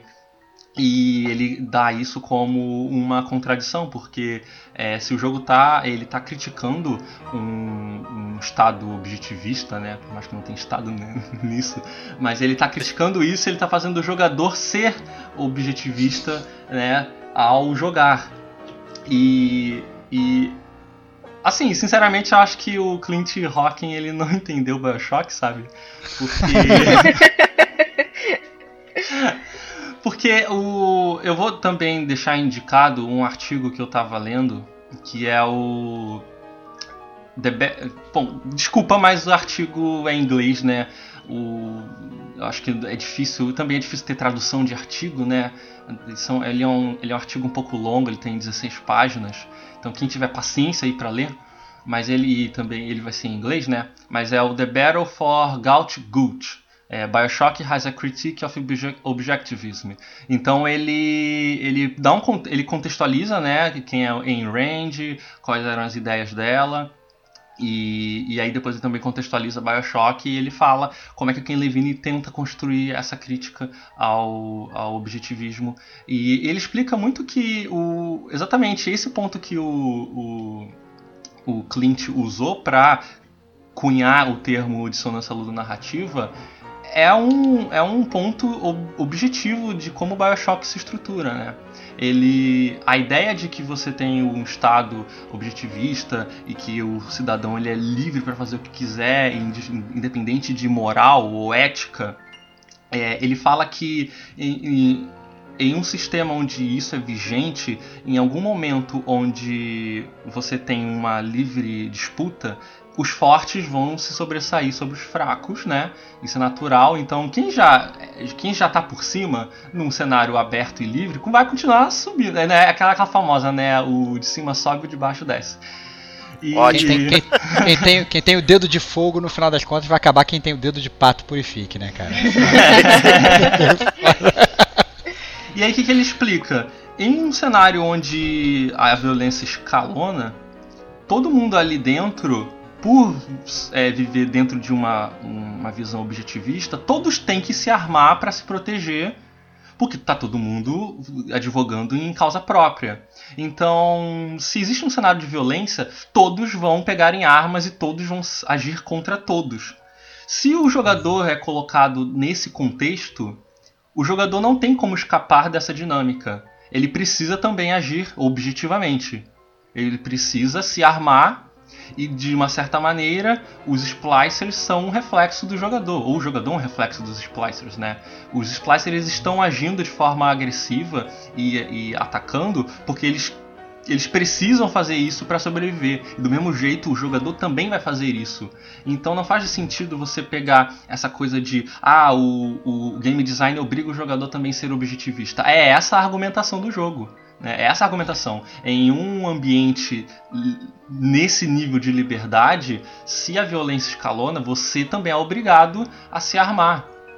E... É, é, mas eu acho que assim, só, só complementando, eu acho que a, a, prova de que não entendeu é porque se também se não escalonasse e você não combatesse ninguém, meio que não ia ter jogo, né, cara? É, ia, sei lá, o que, que você ia fazer no jogo? Né? Não, Como assim... é que você ia como é que você iria prosseguir corretamente, digamos, né? O, o... É, o problema é que a narrativa ela fala que ela quer ser uma crítica, né? E aí o cara olha assim, pô, isso é um jogo de ação. É um jogo que você dá tiro nos outros. Como é que a narrativa ela tá criticando isso, né? Só que é, é, é mais ou menos isso, né? Ele não entendeu. Ele também fala muito sobre. Ele fala também sobre o uso das Little Sisters, né? Que é, o jogo ele ele acaba existe uma recompensa maior por você é, como é que como é que a gente traduz aquele harvest da Little Sister, né? Você sacrifica a Little Sister, né? E o jogo te compensa mais pelo sacrifício. E aí existe essa coisa, pô, o jogo tá te dando mais pontos por você sacrificar a Little Sister e isso não bate com a narrativa. Só que, é, mas de qualquer forma, eu acho que era um debate muito recente, né? O jogo tinha acabado de sair, essa análise é de 2007, é bem próxima do jogo e e ela ficou muito famosa, né? O, de repente todos os jornalistas usavam isso para também aplicar em outros jogos, né? Então é, você tinha qualquer análise de jogo naquela época vinha ah, não, porque a mecânica ela tá transmitindo uma coisa diferente da narrativa e aí isso quer dizer que o jogo tem uma dissonância da narrativa e eu acho interessante porque é aquela coisa de da, da da parte jornalística da indústria, né, tentar trazer até um tom mais profissional ou mais é, técnico, né, para as suas críticas, né? Então você usar essa frase é meio bonita, né? Dissonância ludo-narrativa, soa bem Diego pra caramba. Ama. Diego ama. Eu amo, eu uso todo, pra caramba todo, aqui. Todo podcast ele, ele arranja um jeito de falar da dissonância, cara, é impressionante. Especialmente do Uncharted, né? Eu é, uso levianamente é aqui né? Pô, o, o, Drake na cutscene é, é, paz e amor e, na, e deixa pilhas e pilhas de corpos né, no gameplay, né? É uhum. assim que eu tava usando. E, e tipo é, assim, e... essa ideia da dissonância, ela faz. Ela fazia sentido na época porque a gente ainda tinha uma discussão recente, até dentro do, da área acadêmica, de que é, o jogo ele talvez não fosse uma mídia narrativa, sabe? Existia essa coisa de vamos debater se jogos são ludologia ou se eles são uma mídia narrativa. E essa discussão já ficou para trás. A gente já consegue olhar videogame como uma mídia narrativa e isso não quer dizer que você renega que ela também é uma mídia ludológica, né? Ela trabalha com as duas coisas. E acho que o problema de você usar a, ludo, a dissonância ludonarrativa é que você está separando os dois termos, né? Você está colocando que o jogo ele é de um lado narrativa e ele é de outro lado mecânica, quando na verdade é, narrativa ela pode ser estruturada de diversas formas diferentes. Então você tem narrativa por texto, narrativa por é, voz, né? O, o, o a, tradição oral é uma forma de narrativa e não é, não é usado texto. Você tem narrativa por imagem e você tem narrativa por mecânica. Mecânica, ela funciona como narrativa. É por isso que a gente falou lá atrás. Ah, se você estiver ouvindo o, o, o, o áudio que foi gravado por algum NPC e você quiser olhar para o ambiente, você vai entender uma narrativa olhando para o ambiente. Você vai ver o corpo ali do lado do áudio deixado. Aquilo está trazendo um texto. Só que o texto não é escrito, o texto ele é, é visual. Então, quando você usa esse termo, você começa a separar as coisas. Quando na verdade a, boa parte da discussão na academia, lá no, na metade do, dos anos 2010, era essa, né? O jogo é ou não é narrativa? E, e, e, é legal você sempre reafirmar que o jogo ele é narrativa, mas ele não é uma ele é a narrativa que ele usa suas, suas ferramentas de forma a contar a história. Então, ele não vai contar a história com um texto só. Ele vai contar a história com mecânica, com sistemas. Sim então, é, é muito é isso da... Acaba sendo a união de tudo, né, cara? Assim, isso. não tem como você... Ninguém vai contar a história só com a imagem, ou só com o audiolog, ou só com, é, ou só com o visual, né? Porque senão sei lá, cara, né? Você ficava. Você vai escutar um podcast e você não vai jogar o jogo, né? Se você está jogando é para você ser. É, e aí é que tá, a beleza de um jogo bom é um jogo que ele consegue te envolver e passar a narrativa dele de milhões de formas diferentes, de modo que às vezes você nem consegue perceber como é que aquilo tá te passando, é né? Você tá, você tá escutando, ao mesmo tempo você tá vendo, ao mesmo tempo você tá, sei lá, entendeu? É, é, é, sentindo aquilo, né? Porque você começa a pensar às vezes no que, que o cara tava querendo dizer com aquilo ali, e o cara tá te passando aquela narrativa de milhões de formas diferentes, né? E isso é essa é beleza de um jogo bom. Né? Eu, eu, concordo muito com você. Quando você começa a dissecar muito a narrativa do jogo, você perde o contexto do todo. Porque não existe isso, né? Você não. Você não por mais que você pode melhorar a sua análise sobre aquele ponto sobre aquele ponto específico, mas você não consegue mais ver a floresta, né? Você está vendo só uma árvore, né? Então você perde, você perde muito, né? Videogame é interação, né? Você não vai ler um jogo. Então não tem por que você fazer essa separação. E eu acho que já foi superada é, essa ideia da dissonância, tanto é que você não vê né, mais atualmente em crítica, você não vê ninguém falando, e, e, eu acho que é uma coisa superada, mas eu só queria mencionar que é, essa confusão gerou algumas coisas engraçadas, que uma vez eu estava pesquisando sobre isso, e eu encontrei um cara que usar, olha só a inversão, né? Ele pegou essa ideia da dissonância ludonarrativa, olhou, nossa, isso é muito legal, eu vou aplicar no cinema. E aí foi e aplicou uma dissonância cinema, cinematográfica. E aí começou nossa. a elaborar isso, e sabe, ele vira uma lambança, porque é, né, é, um, é uma ideia que já nasce já nasce conflituosa, já tem seus debates, e depois alguém que não entendeu o contexto pega isso e ainda transfere pro cinema, sabe? Então vira uma mistura que é meio cômica, sabe? Mas eu acho que é isso sobre dissonância do narrativa. Justíssimo, obrigado. É por isso que a capa do Bioshock Infinite tem o, o cara com a shotgun na mão, né? Pra ir. Tá sendo objetivista aí, ó. Vamos parte feroz, tô tudo junto. vamos resumir, Pronto. vamos resumir logo aqui. É, tá, tá, resumido. É. Mas voltando aqui então uh, agora jogabilidade, obrigado pelo seu esclarecimento aí. Você mencionou o hacking, né? Que todo jogo, bom jogo que se presta tem que ter minigames, né, Stevox? É, exatamente, cara. Eu, eu lembro que o, o hacking do, do Bioshock ele me fazia feliz, cara. É não, aquele jogo não. Do, ele me fazia, cara, me fazia, cara. Eu sou um cara que eu sou fã, eu sou fã de jogos dentro de jogos, né? Eu sou gosto muito dessa dessa parada de você você tá fazendo uma, um, um jogo core ali, eles botam um minigame ali dentro e quando o jogo minigame é bom, eu curto. E eu sempre fui fã do jogo dos caninhos, cara. Eu sempre fui, ah, cara. Era legal. Cara, eu, eu, sempre eu sempre fui, cara. Eu sempre fui, cara. Ah, não, vamos fazer a água sair daqui, eu tenho que botar os caninhos direitinho e chegar do outro lado. E o hack do BioShock é isso, né? Você vai hackear uma torreta, você vai, sei lá, hackear uma câmera e etc. Você entra lá num, num negócio que tem como se uma parada de, de, pipes, né? O jogo, o jogo original acho que se chama Pipes, inclusive, né? que, que é na verdade é um, é um, é um uma, uma, uma, um emaranhado de canos e você tem que fazer a, a, água sair do ponto A do ponto B. Por mais que Utilizando FH... uma chave inglesa, né? é, e... cara. E por mais assim que o, que o, que o, que o FH teve, tem, tem me criticando absurdamente, eu ficava horas. Eu, inclusive, eu, eu evitava usar os perks de para melhorar o meu hacking, para fazer o hacking ficar mais difícil, para ficar mais tempo ali fazendo. Meu Deus, que masoquismo, meu Deus do céu. Já viu o número de jogos que tem esse tipo de mas eu gostava do joguinho. Não, é que esse tipo de minigame existe em diversos jogos e, nossa, não existe coisa mais é, preguiçosa do que um hacking de pipe. Não, assim, ó, Pô, no jogo entendo- do Homem-Aranha tinha o hacking de pipe, só que era eletricidade, né? Não era água. É, não, eu, eu entendo, eu entendo que tenha esse, esse, esse, esse jogo dentro do jogo, mas eu, eu acho que é um jogo bom, cara. Entendeu? É tipo, sei lá, cara, você põe um Tetris dentro do jogo, Tetris é um jogo maneiro. Cara, você não, não vai mudar a sua vida, mas é aquele negócio que eu me divirto fazendo. Então, é aquele negócio, pra mim, game é diversão. Né? Então você se tem um jogo que já tá divertido, você coloca outro jogo que eu acho divertido dentro do jogo que já é divertido, porra, cara, é win-win, entendeu? Não tem como, como perder. Então eu me divertia muito jogando. Por mais que eu entendo a sua, a sua logística de cara, que parada preguiçosa, isso aí é um reaproveitamento de ideia que já foi usado em um milhão de jogos. Mas, cara, quantos bolos de chocolate você já comeu? Milhões, cara. Não continua sendo bom? Continua. Tu continua comendo? Continua. Então, é isso, entendeu? É botar uma parada. Eu, eu via como uma, o, o hacking do jogo como um jogo à parte, que me divertia. Inclusive, quando, quando eu fui jogar o Bioshock 2 e não tinha o hack dos canos, eu Meu fiquei Deus. puto, cara.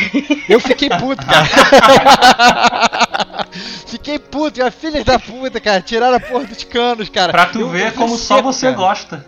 É, só eu, provavelmente, cara. Ah, não, eu e a Kate, cara. Eu Kate gosto também. Mas, mas eu acho que é, é mais aquela coisa do, assim, você já tá tenso com tudo aquilo, aí de repente vem aquele joguinho do cano, ó, que divertido. Aí, sabe, eu É. acho que cria. Você tá tão, assim, cansa, não, não digo cansado, mas aquela tensão do jogo, do Big Dead e essas coisas, assim, você vai lá, é um, é hackzinho, é só uma coisinha de cano tal. Aí acho que é, é mais pela diversão naquele momento que você precisa relaxar, sabe? Eu acho que é, que é mais nisso, mas não que você é um super fã, olha, eu, eu amo corações, assim, sabe? Mas é mais pra, pra dar aquela distraída do, do momento tenso que, que o jogo te leva, né? Dessa, de- dessa, dessa linha que o jogo te leva de tensão. Não sei se o Diego também conseguiu curar a tensão dele e o medo nos jogos do caninho, né? Olha aí, olha aí. Bota o cara na berlinda aí. Eu vou te dizer que na verdade eu achava bem chato o jogo. Aí, aí. Ferrar. eu- dois dois, Eu dois sempre dois, que eu tá podia empate, dar auto-hack, auto-hack eu usava ou comprava. Cara, eu tô num mundo ali que vale tudo. Então eu tenho dinheiro, vou comprar aqui. Comprar, dar buyout em tudo, dane-se, tá nem aí. Mas é porque você é um easy gamer, cara. Se você pud- É só lógico, jogar pra- pô. É, é diferente, cara. Porque você, você joga pra não jogar, é isso, cara. Entendeu? Você tem. você- você Eu tá paguei jogando- pra não tá- jogar, Tá cara. jogando um jogo de puzzle. Ah, não, mas eu posso comprar uma parada que vai resolver o puzzle pra mim? Ótimo, vou comprar. É isso, cara. Esse é o Diego, cara. Não fala, não fala isso, cara. Não fala isso, é feio, cara. Mas o, o- outra parada que tinha no jogo era os fotinhos, né? E você tirar fotos dos inimigos, né? Você acabava liberando perks adicionais pra você enfrentá-los e tal. Então isso Verdade. também era uma parada bem legal. Inclusive, ele eh, era uma parada que até meio que incitava um pouco do, do, do pouco stealth que tinha o jogo, né? Porque quando você engajava o inimigo numa batalha, já era. É. assim, ia ficar, sei lá, tinha uns splicers, inclusive, ficava, que ficavam invisíveis, era insuportável, ficava indo de um lado Isso, é. invisível e tal. É, e, sei lá, imagina no meio do combate você parando pra tirar selfie com o Big, com o Big Dead. Não rolava, né?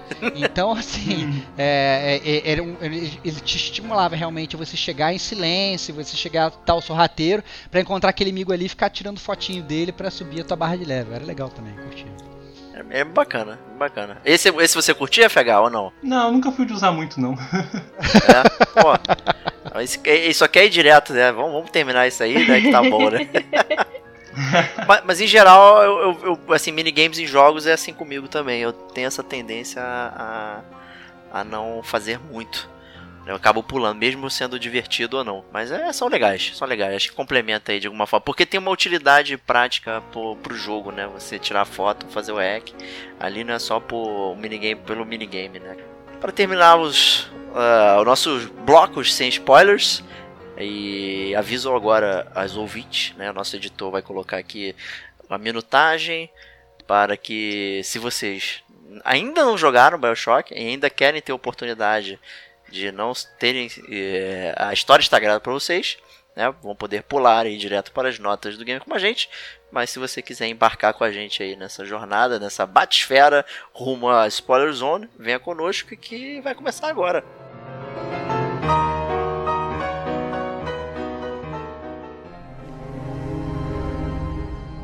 Aqui começa a zona de spoilers, caso você não queira descer na batisfera de verdades. Por obsequio pule para a marca de 1 hora, 57 minutos e 30 segundos.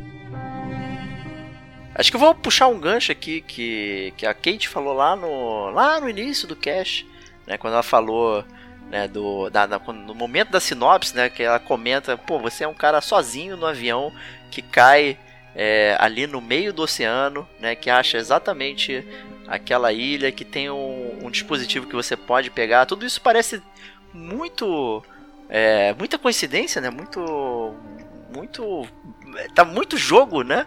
É, é, óbvio que em jogos, né, as coisas são levadas de uma forma que sejam práticas para que as coisas possam andar, né? Mas ali é, é de uma forma tão explícita que você fica se perguntando até mesmo quem você é, né? Porque em nenhum momento do jogo ali, naquele início, né, você não sabe quem você é, né? O jogo vai passando, você tá vendo, obviamente, um jogo em primeira pessoa, como a gente já comentou, e tem então essa essa questão né, de como você se identifica. Você é só um avatar ou você é, é mais, alguém, né, alguém que tem a ver com aquele mundo, né? E por que que você não se acidentou ao cair do avião, né? Acho que esse é um dos mistérios, né, do, do jogo e tal. Então eu queria que a Kate falasse aí pra gente.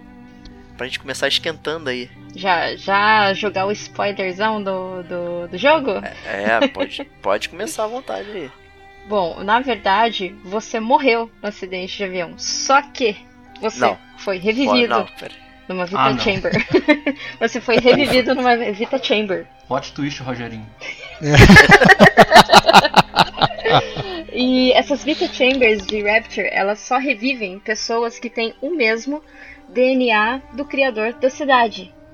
É, ou seja, logo você é filho de Angel Ryan. E. É... Meu Deus, tan, tan, tan. Cara, cara, esse jogo é demais, cara. Esse jogo é demais, cara. Quando você vai vendo essas paradas surgindo, é, é um spoiler atrás do outro, e você vai. Puta que pariu, é bom pra É uma caralho. avalanche de spoiler, assim, uma avalanche, vai caindo tudo da sua cara. Nossa, cara, peraí, calma, calma, calma, calma. E interessante, você descobre isso não no fim do jogo, você descobre isso, vai, da metade pro fim.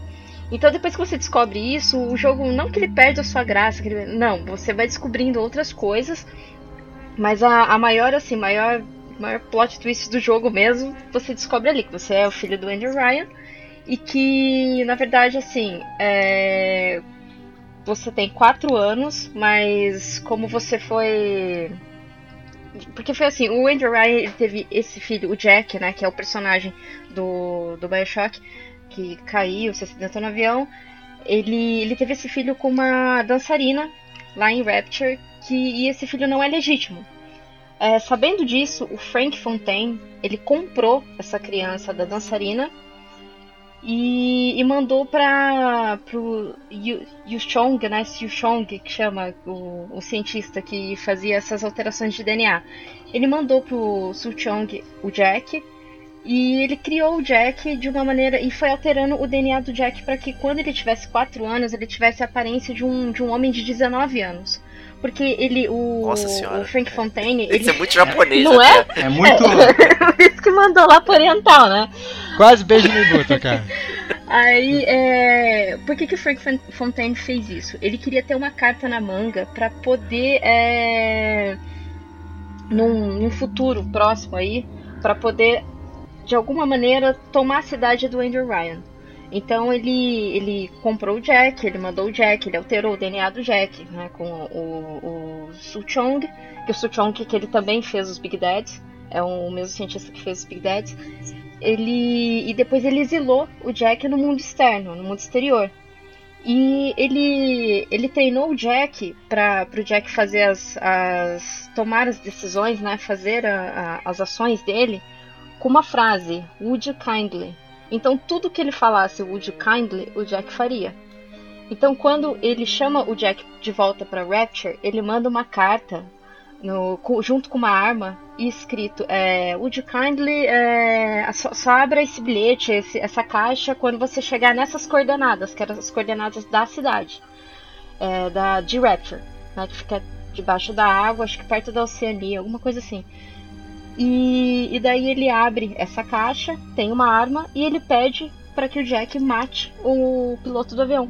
pro avião cair e ele poder reviver em Rapture. O, o, ele faz isso e quando ele chega lá em, em, Rapture, ele não sabe, ele não sabe do, do que ele foi o que ele é filho do Ryan, ele não sabe nada. Ele chega lá, é, tanto que você percebe que o Atlas, né, que na, na verdade é o Frank Fontaine, que que, que tá pedindo para ele fazer as coisas. Porque o Atlas ele tá, ele tá preso na cidade. E a única maneira de você abrir a cidade, de você sair da cidade, a batisfera, ela só funciona com a, o código de DNA do Andrew Ryan ou do filho do Andrew Ryan. Aí por isso que ele chama o Jack para essa cidade. Ou seja, ele sempre sempre foi assim, foi ótimo ele ter tido essa carta na, na manga, né? Ele ter mantido o Jack ali na, no mundo exterior, porque ele precisou depois do Jack, né? Então o Jack vai para a cidade. Então ele vai fazendo esses pedidos. Ele, ele fala: Não, vai para lugar tal, vem ajudar minha esposa, meus filhos. E sempre pedindo de uma maneira muito gentil, né? Você, por gentileza, ou se não por obsequio, você poderia fazer tal coisa. Então acho que o maior plot twist de tudo mesmo é, é, é isso, que você descobre que o, que o Jack é filho do, do Andrew Ryan. E o Andrew Ryan, ele não sabe que o Jack é filho dele. No entanto, que quando você chega na cidade, o Andrew acha que você é um agente da KGB, um agente da FBI, que, que tá ali para investigar alguma coisa. Ele acha que você é um policial, né? Que você é um cara, um jornalista, não sabe. Ele não sabe, mas ele vai é, ligando os pontos e vai percebendo que se você conseguiu entrar ali, se você conseguiu entrar no escritório do Andrew Ryan, é porque você tem o código de DNA dele, ou seja, você é o filho dele. É, e, e, daí você, você tem essa revelação e depois você tem a revelação de que o Atlas é o Frank Fontaine. Porque a, a explicação de quem é o, o Frank Fontaine, melhor assim, você tem no livro. No jogo ele explica, ele explica mais ou menos quem que foi. O Frank Fontaine ele era um contrabandista de Rapture. Ele contrabandeava Bíblias, porque lá você não poderia ter religião. Você, assim, você é livre de religiões, essas coisas, para você justamente não ter esse senso de ética, sabe? É, então ele, ele contrabandeava muitas coisas do mundo externo. Só que como que ele era um contrabandista se ele estava lá dentro de Rapture, né? Ele conseguiu entrar em Rapture porque ele tomou o ele tomou a identidade de um grande empresário do mundo externo, porque na verdade ele era balconista de um bar. E ele ficou sabendo que Rapture estava sendo construída e tudo mais. Como ele era um cara muito assim, do, do, dos piores meios, ele falou: Poxa, aí é uma oportunidade de eu ganhar dinheiro. Ele foi lá, ele, ele matou o dono de uma peixaria que. o empresário, né?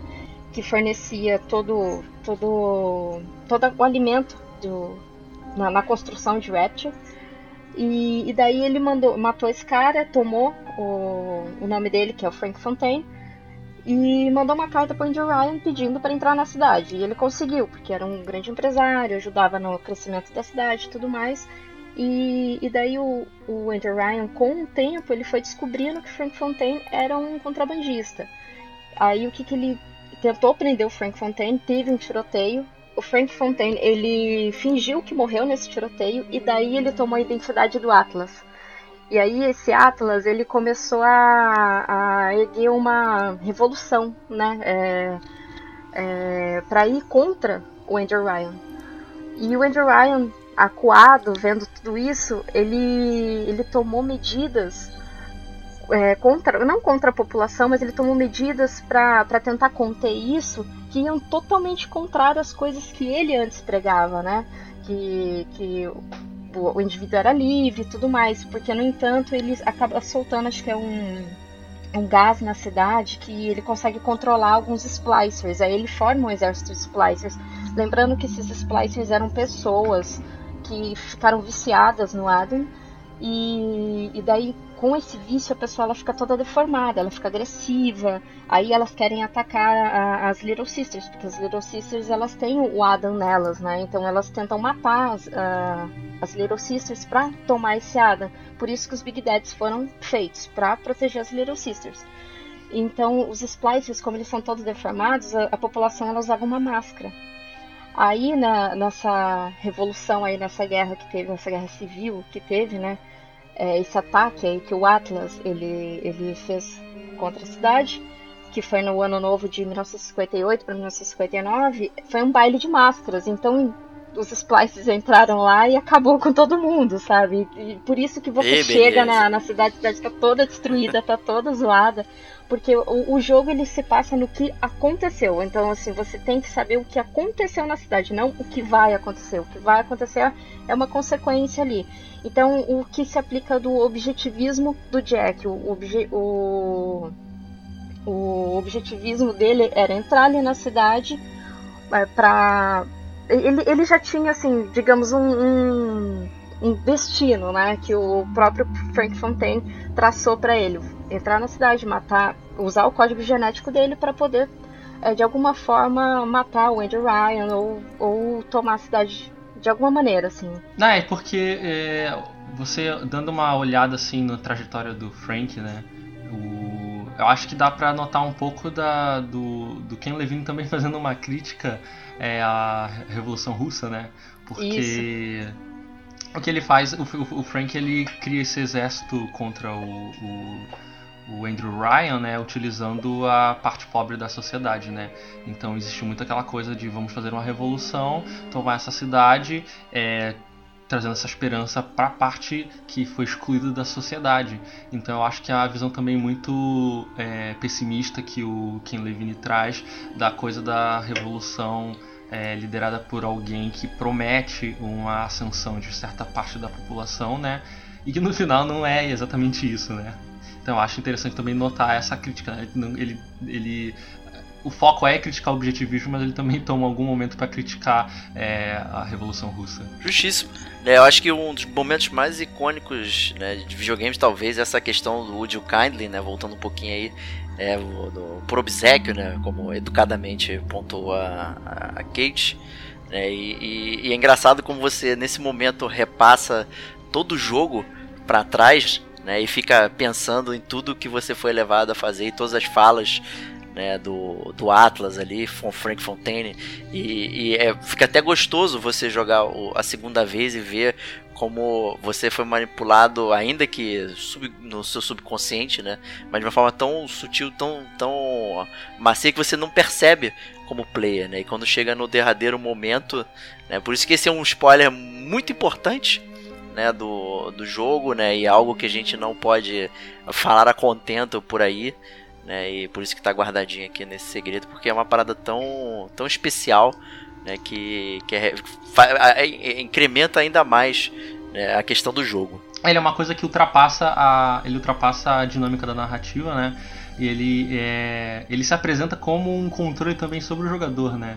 Então, Exato. ele, ele espera, né, que o jogador seja violento, que o jogador queira entrar em combate, né? Como o Estevão disse que queria sair matando o Big Daddy. ele espera isso do jogador pra depois fazer uma inversão, né? Essa inversão é você espera isso do jogador e por- pelo jogador fazer isso a narrativa funciona quando você diz que foi tudo feito é, na verdade pelo Frank, mas né, na verdade é só o jogador que gosta de, de entrar em combate, né? E isso funciona muito bem. Depois o mais engraçado é que, é que essa revelação ocorre, né, como a Kate falou, mais ou menos no meio do jogo. E aí você já sabe que você está sendo controlado, e aí você continua sendo controlado. E você vai como se fosse numa quest ainda sendo controlado, tentar fugir desse controle.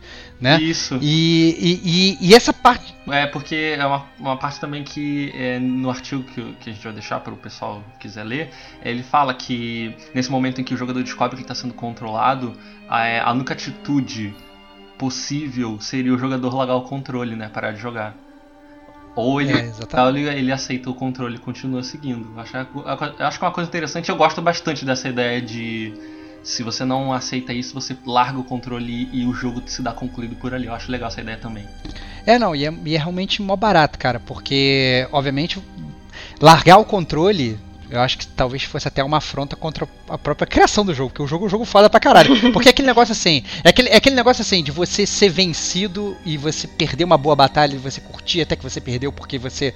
O cara te comandou totalmente. Entendeu? Você, sei lá, tá jogando uma partida de xadrez e o cara faz um movimento foda e o cara te vence e você fala, cara, foi foda pra caralho e, e você, você aceitar a sua derrota. Então você continuar a jogar né? É você aceitar a sua derrota de bom grado. Tipo, cara, fui, fui, totalmente comandado e eu quero, mesmo sabendo que eu já perdi essa partida, eu vou continuar jogando para ver como é que termina, entendeu? Então, Sim. puta, é, é, muito, muito legal isso. E ao mesmo tempo que você tá jogando isso, as coisas vão se revelando, você tá curioso para saber o que vai acontecer, né? E, e e, e, depois né, tem gente que fala que, que, videogame não é arte, né? Pô, vá, vá se fuder. É, é, muito bom, cara. Sabe? É, é, é, muito bom, cara. É muito bom. Então eu acho que é, é um dos momentos assim raros, raros, raríssimos assim que a gente tem em videogame que a gente fica realmente estupefato com aquela história, tudo que está que tá acontecendo e você se sente traído pela própria história e você percebe que você foi um manipulado até ali e mesmo assim você continua sendo manipulado e continua se divertindo com isso até, né? Então é muito, muito legal.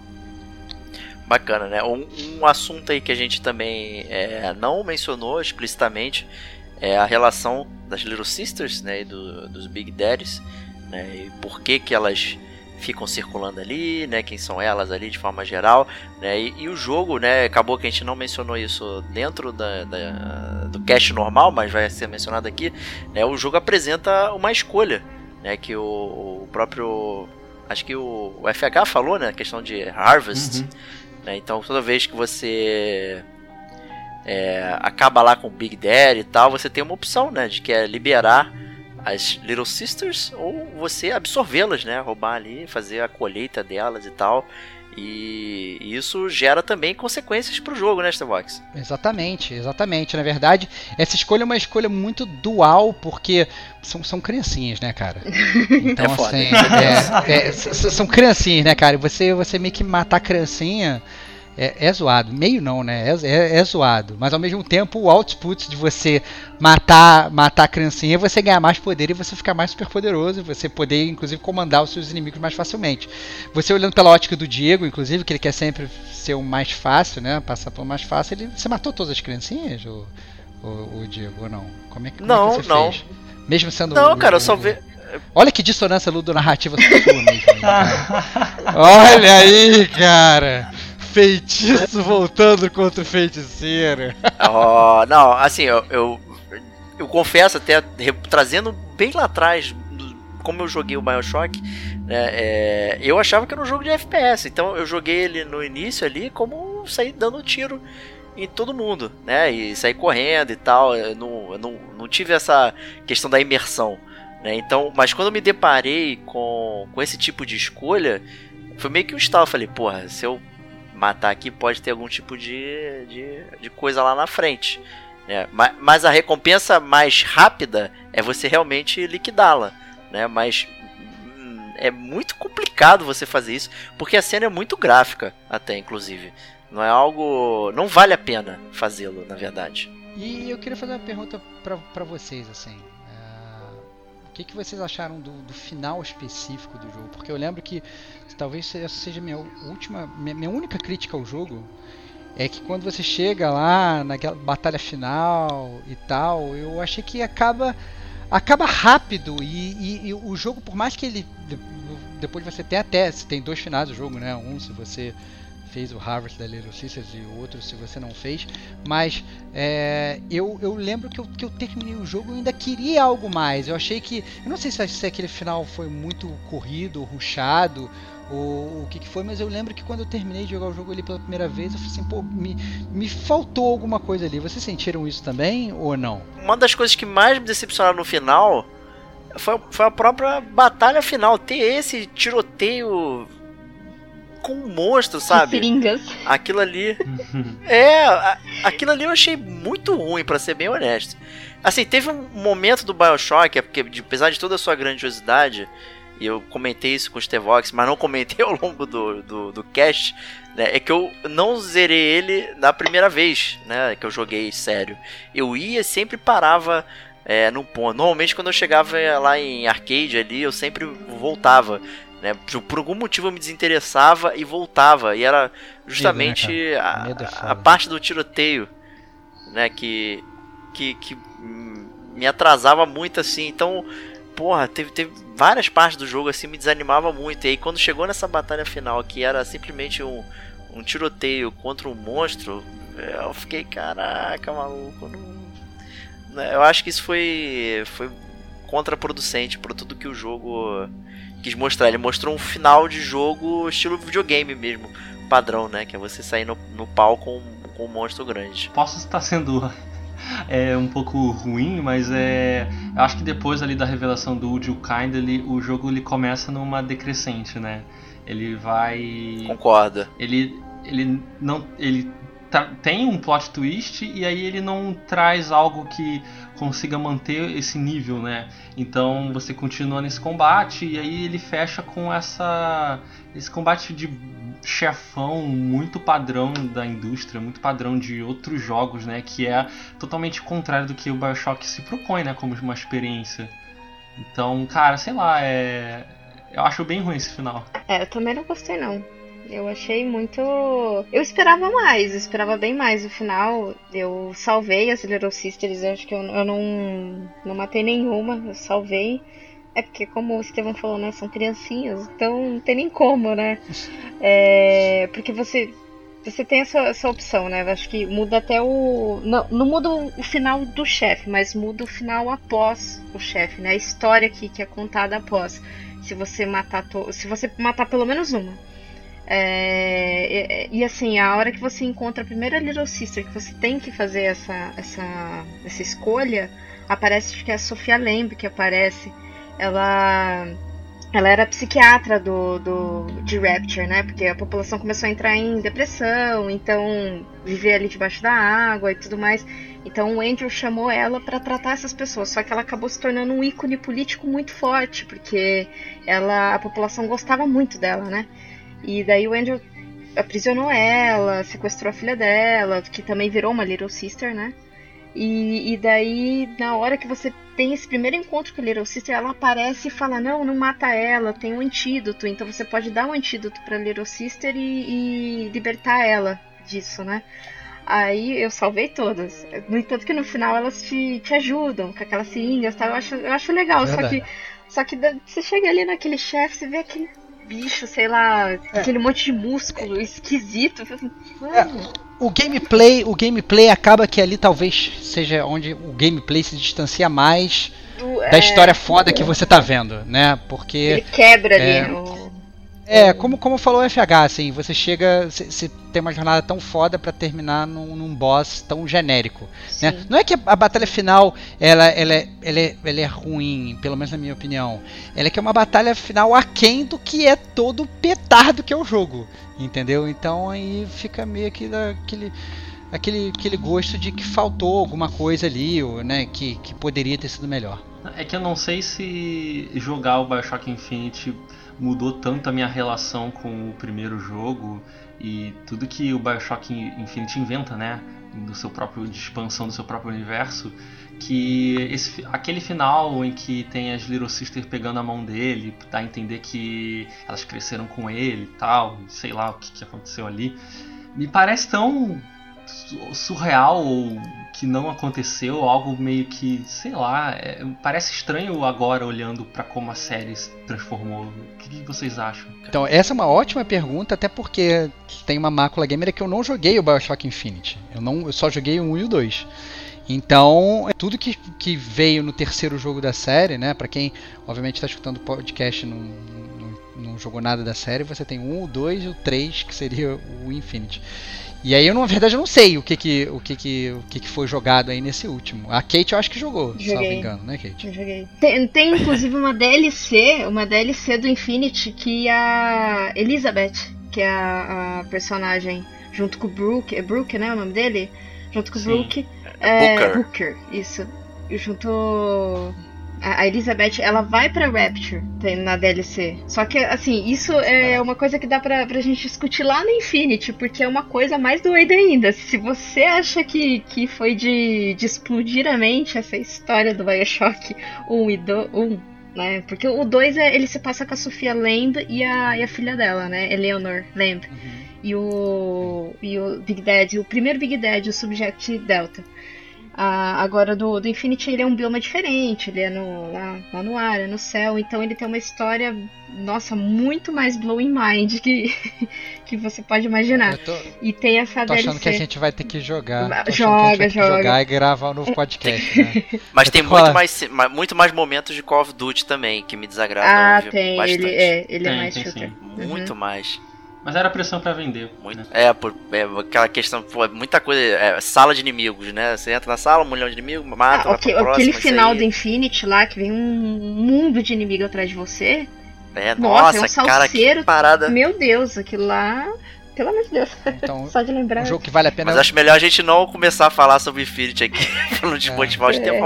Né? É. Nem, nem, Um dia, nem- um dia. Tá, tá, tá aí Um o, dia. o, o, o remaster pra eu pegar aí. Se bobear, eu faço o dia que põe no Easy só pra ver a história e termina logo a parada. A história é muito boa. A história do Infinity é pronto. muito boa. Pronto. Vou, vou, vou zerar no O- YouTube daqui a 5 minutos e a gente já começa o podcast.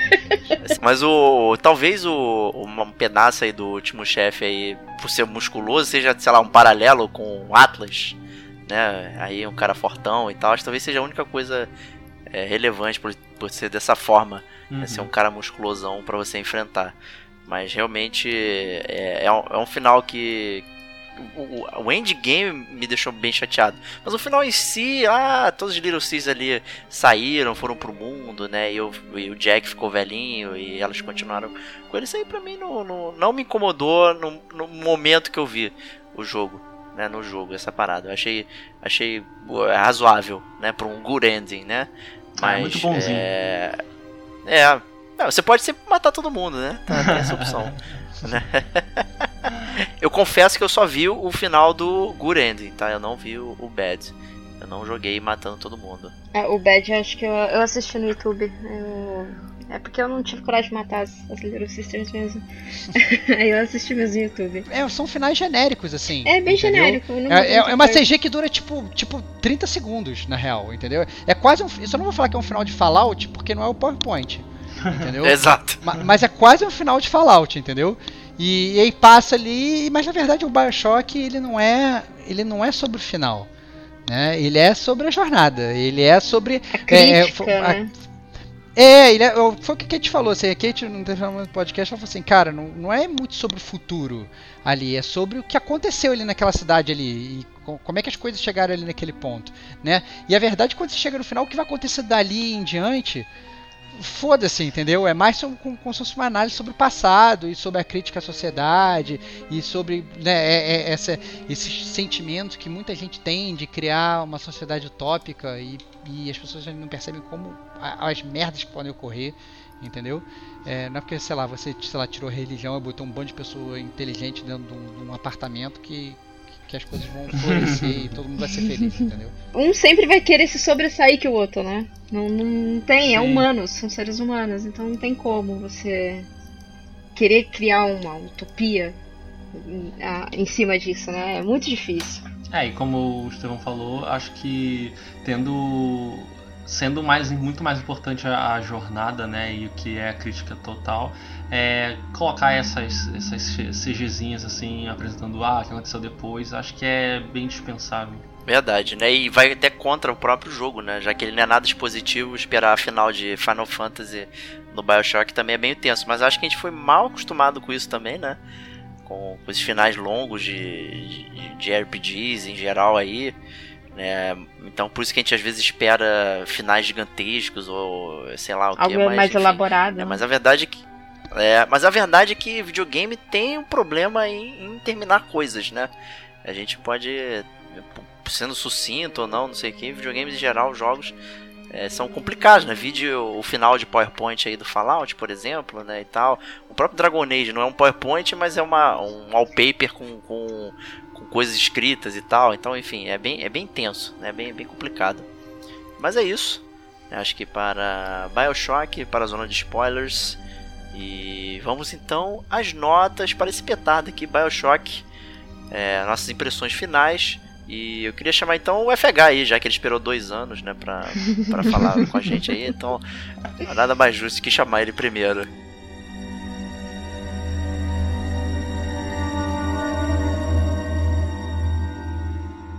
Parabéns, papaizão. Você sobreviveu à zona de spoilers e salvou todas as irmãzinhas.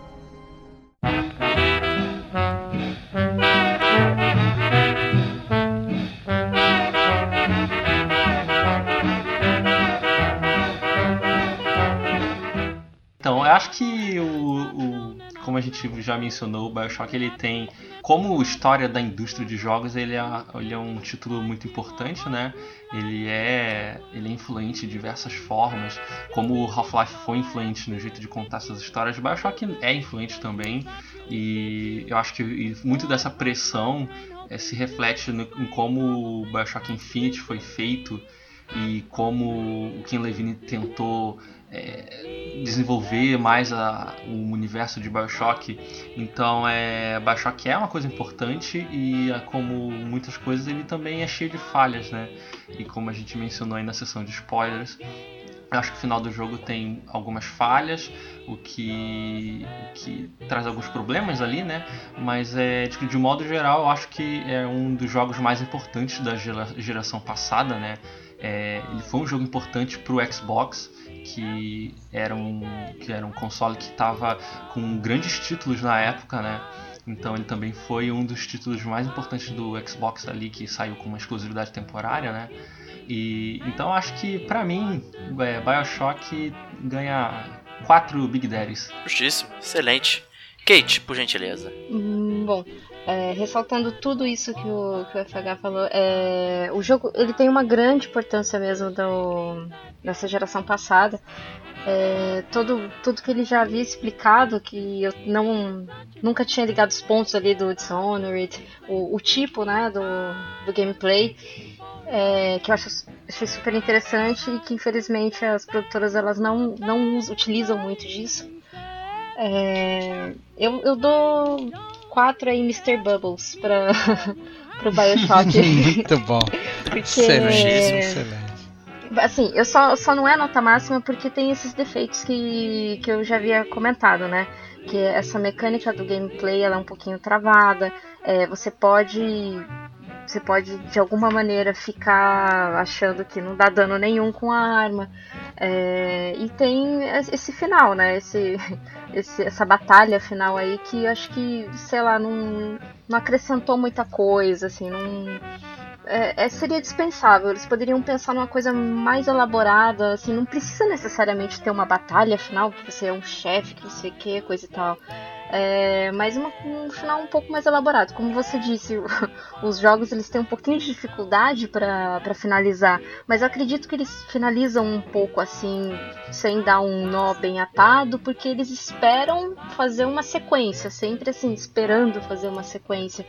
É, nem tanto que tem um Bioshock 2, mas o Bioshock 2 de, e pior que é o contrário, o Bioshock 2, a mecânica de, do, da jogabilidade é melhor do que a história em si. Mas. Quatro Mr. Bubbles. Com certeza. Muito bom. Excelente. E você, Stevox? Cara, é. Difícil dar nota. É difícil e fácil ao mesmo tempo. É... Eu tava falando agora aqui que a história do Bioshock é, se não a melhor, mas uma das melhores histórias que eu já vi né, sendo contadas sendo contadas no videogame. A gente aprecia muito isso aqui no Gamer Como a Gente, né, uma boa história. Óbvio que a gente aprecia um bom gameplay também, mas a gente sempre aprecia uma boa história. É, a, a, Kate mencionou muito bem que o, o, o Bioshock ele tem vários problemas, e tem mesmo. Né? É, ele tem problemas de jogabilidade, essa questão da, da, da, da, arma, apesar de ser legal você ficar combando essa arma e o teu negócio e, e, e teu, teus plasmas, seus superpoderes é, apesar de ser legal, a ideia realmente não é muito bem executada. É, mas eu acho que. Eu falei na, na, zona de spoilers, né? não, é, não é um spoiler, mas eu falei na zona de spoilers que o que mais, o que mais valeu a pena para mim do Bioshock foi a jornada, né? E para mim a jornada do BioShock é uma jornada perfeita. Então, mesmo que ele tenha vários erros, pequenos erros, eu seria muito incoerente, seria dissonante é, no meu voto. Eu seria dissonante no meu voto se eu não desse cinco chaves de fenda. Entendeu? Porque é a arma que o Bioshock deveria ter, que é a arma que o Diego quer. Entendeu? É, são as chaves de fenda. Você ainda então... roubou minha nota, seu safado. É. Não pode fazer isso. Toma na sua cara. Toma na sua cara.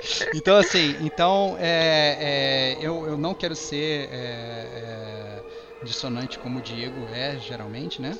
E como ele foi, provou que foi, né? Que é sempre uma coisa mais fácil, mas ao mesmo tempo não fez a coisa mais fácil, que era matar as Little Sisters. Então, eu não posso, na verdade, falar que o que é importante é a jornada, a jornada foi perfeita, e só porque, sei lá, o tiro não é tão legal, eu vou vou tirar nota do jogo, né? Eu acho que muitas vezes o, o, é muito difícil você chegar num jogo que é realmente perfeito e que em, em, um determinado momento do jogo ele não te decepciona de alguma forma, né? Às vezes, sei lá, foi algum diálogo que você achou escroto, alguma side quest que não foi bem feita, ou sei lá, algum gráfico que talvez não tenha sido bom, ou algum FPS que não, cai, não caiu bem no, no seu jantar. Então, isso acontece, né? Eu acho que é muito difícil chegar num jogo perfeito. E o Bioshock não é um jogo perfeito, mas ainda assim ele merece uma nota perfeita. Então, cinco chaves de fenda. Justíssimo, tá bom. Eu, eu tendo a concordar com você, eu acho que, que ele tem essa realmente essa questão da jornada. É, e você sabe também que eu costumo relevar, às vezes, aspectos de gameplay é, em favor de história, ou pacing e tal, mas acho que talvez o maior problema do Bioshock seja o pacing de, de, como as coisas vão andando, acho que acaba sendo um jogo bastante esticado, né? Chega um momento ali que você fica, cara, por que, que eu tô. que, que eu tô fazendo aqui? Por que, que eu tô aqui e tal? Não sei o que, é, é, sabe? Eu acho que esses momentos que eu parava de jogar, né? Porque eu. E talvez para mim a jornada não foi tão boa assim termos de pacing, porque não em termos de acontecimentos, porque eu simplesmente não conseguia sentar e focar nele e jogando. Eu sempre parava em determinado ponto e eu tinha que voltar e aí começava de novo. Foi um jogo que eu devo ter começado pelo menos umas seis vezes, seis, sete vezes, até, até engrenar e tomar. Falei que vamos embora até o final. Eu já tinha superado o medo, né? Obviamente, porque eu tava jogando tanto que eu já sabia onde todos estavam onde estavam todos os inimigos e tal, então não era um problema com isso, né? Esse coisa do desconhecido. Mas acho que o pace do jogo acabou ficando um jogo muito esticado porque estava sendo oferecido ali e tal. acho que isso é, diminui um pouco a minha nota. Não vou dar 5 chaves de fenda roubadas, né? De você, seu safado. Toma. Mas. É... Mas é, eu vou dar quatro dedinhos de fogo, vai. É. Acho que é uma nota muito boa. O jogo é, é um jogo icônico, é um jogo que já está aí fazendo seus 12 anos e é um jogo que, que não tem paralelo na indústria, né? O próprio FH já falou, é, é um estilo de jogo que não é muito bem quisto no mercado, né? Não é muito bem visto porque não dá pra milcar, né? Não, não dá pra fazer um milhão de microtransação, não sei o que e tal. Então é, é um jogo que ele, é, ele é mais autoral do que para ir para fazer vender né, no, no atacado, né? Então, mas ainda assim, os poucos que tem a gente aqui no Game Como a gente experimenta, né? O Deus Ex é um dos nossos preferidos, né? O Dishonored também e tal.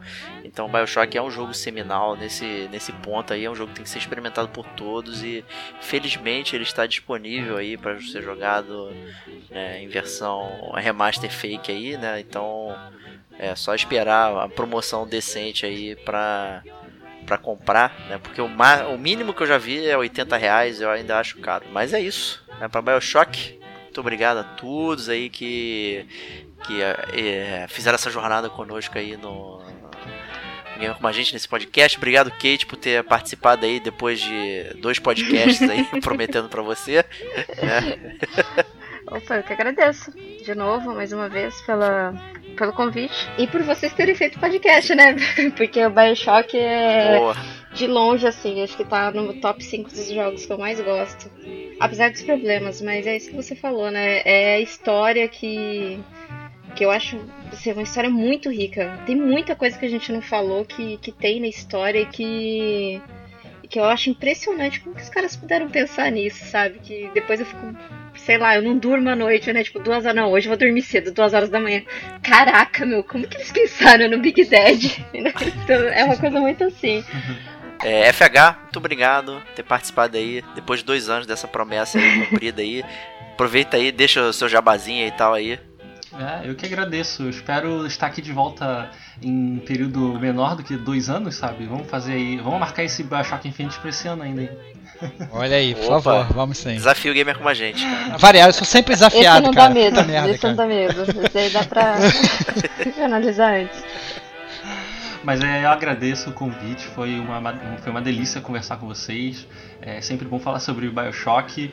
E se você que está ouvindo curtiu a minha participação, você pode me ouvir quinzenalmente ali no holodeckdesign.com.br, que é o meu site, onde a gente também é, tem um podcast é, focado em, na indústria de jogos, né? Então a gente é, sempre tem um convidado diferente, a gente faz entrevistas e é, em todos os episódios nós temos um, um especialista convidado para falar é, ou sobre a atuação dele profissional dentro da indústria ou às vezes é um pesquisador para falar sobre artigos e tal. Então se você gosta de é, entender a fundo como funciona a indústria, é, tentar é, aprender um pouco como trabalhar, como artistas é, tem o seu processo criativo, como é que o programador faz algumas coisas dentro do jogo, qual o papel de cada profissional na indústria. Se você também curte é, ler artigos acadêmicos sobre game design, é, a gente tem episódios especiais sobre isso, então é um papo bem legal. É, espero que vocês curtam. Isso aí. Stevox, novamente. Ah, não precisa agradecer, né? Sempre que você tiver com medo de ir pra Rapture, você pode me chamar que eu te dou a mão e te levo, cara. Como se você fosse meu little brother. Então, Excelente. Estamos, estamos juntos, cara. Estamos juntos nessa jornada. E sempre muito bom participar aqui desse podcast que é a nossa casa. Tamo junto. É isso aí. Tamo junto. Começando aí o ano de 2019 com o pé direito aí, com uma resenha mega blaster dessa do Bioshock. A gente se vê na próxima semana. Um grande abraço e até lá.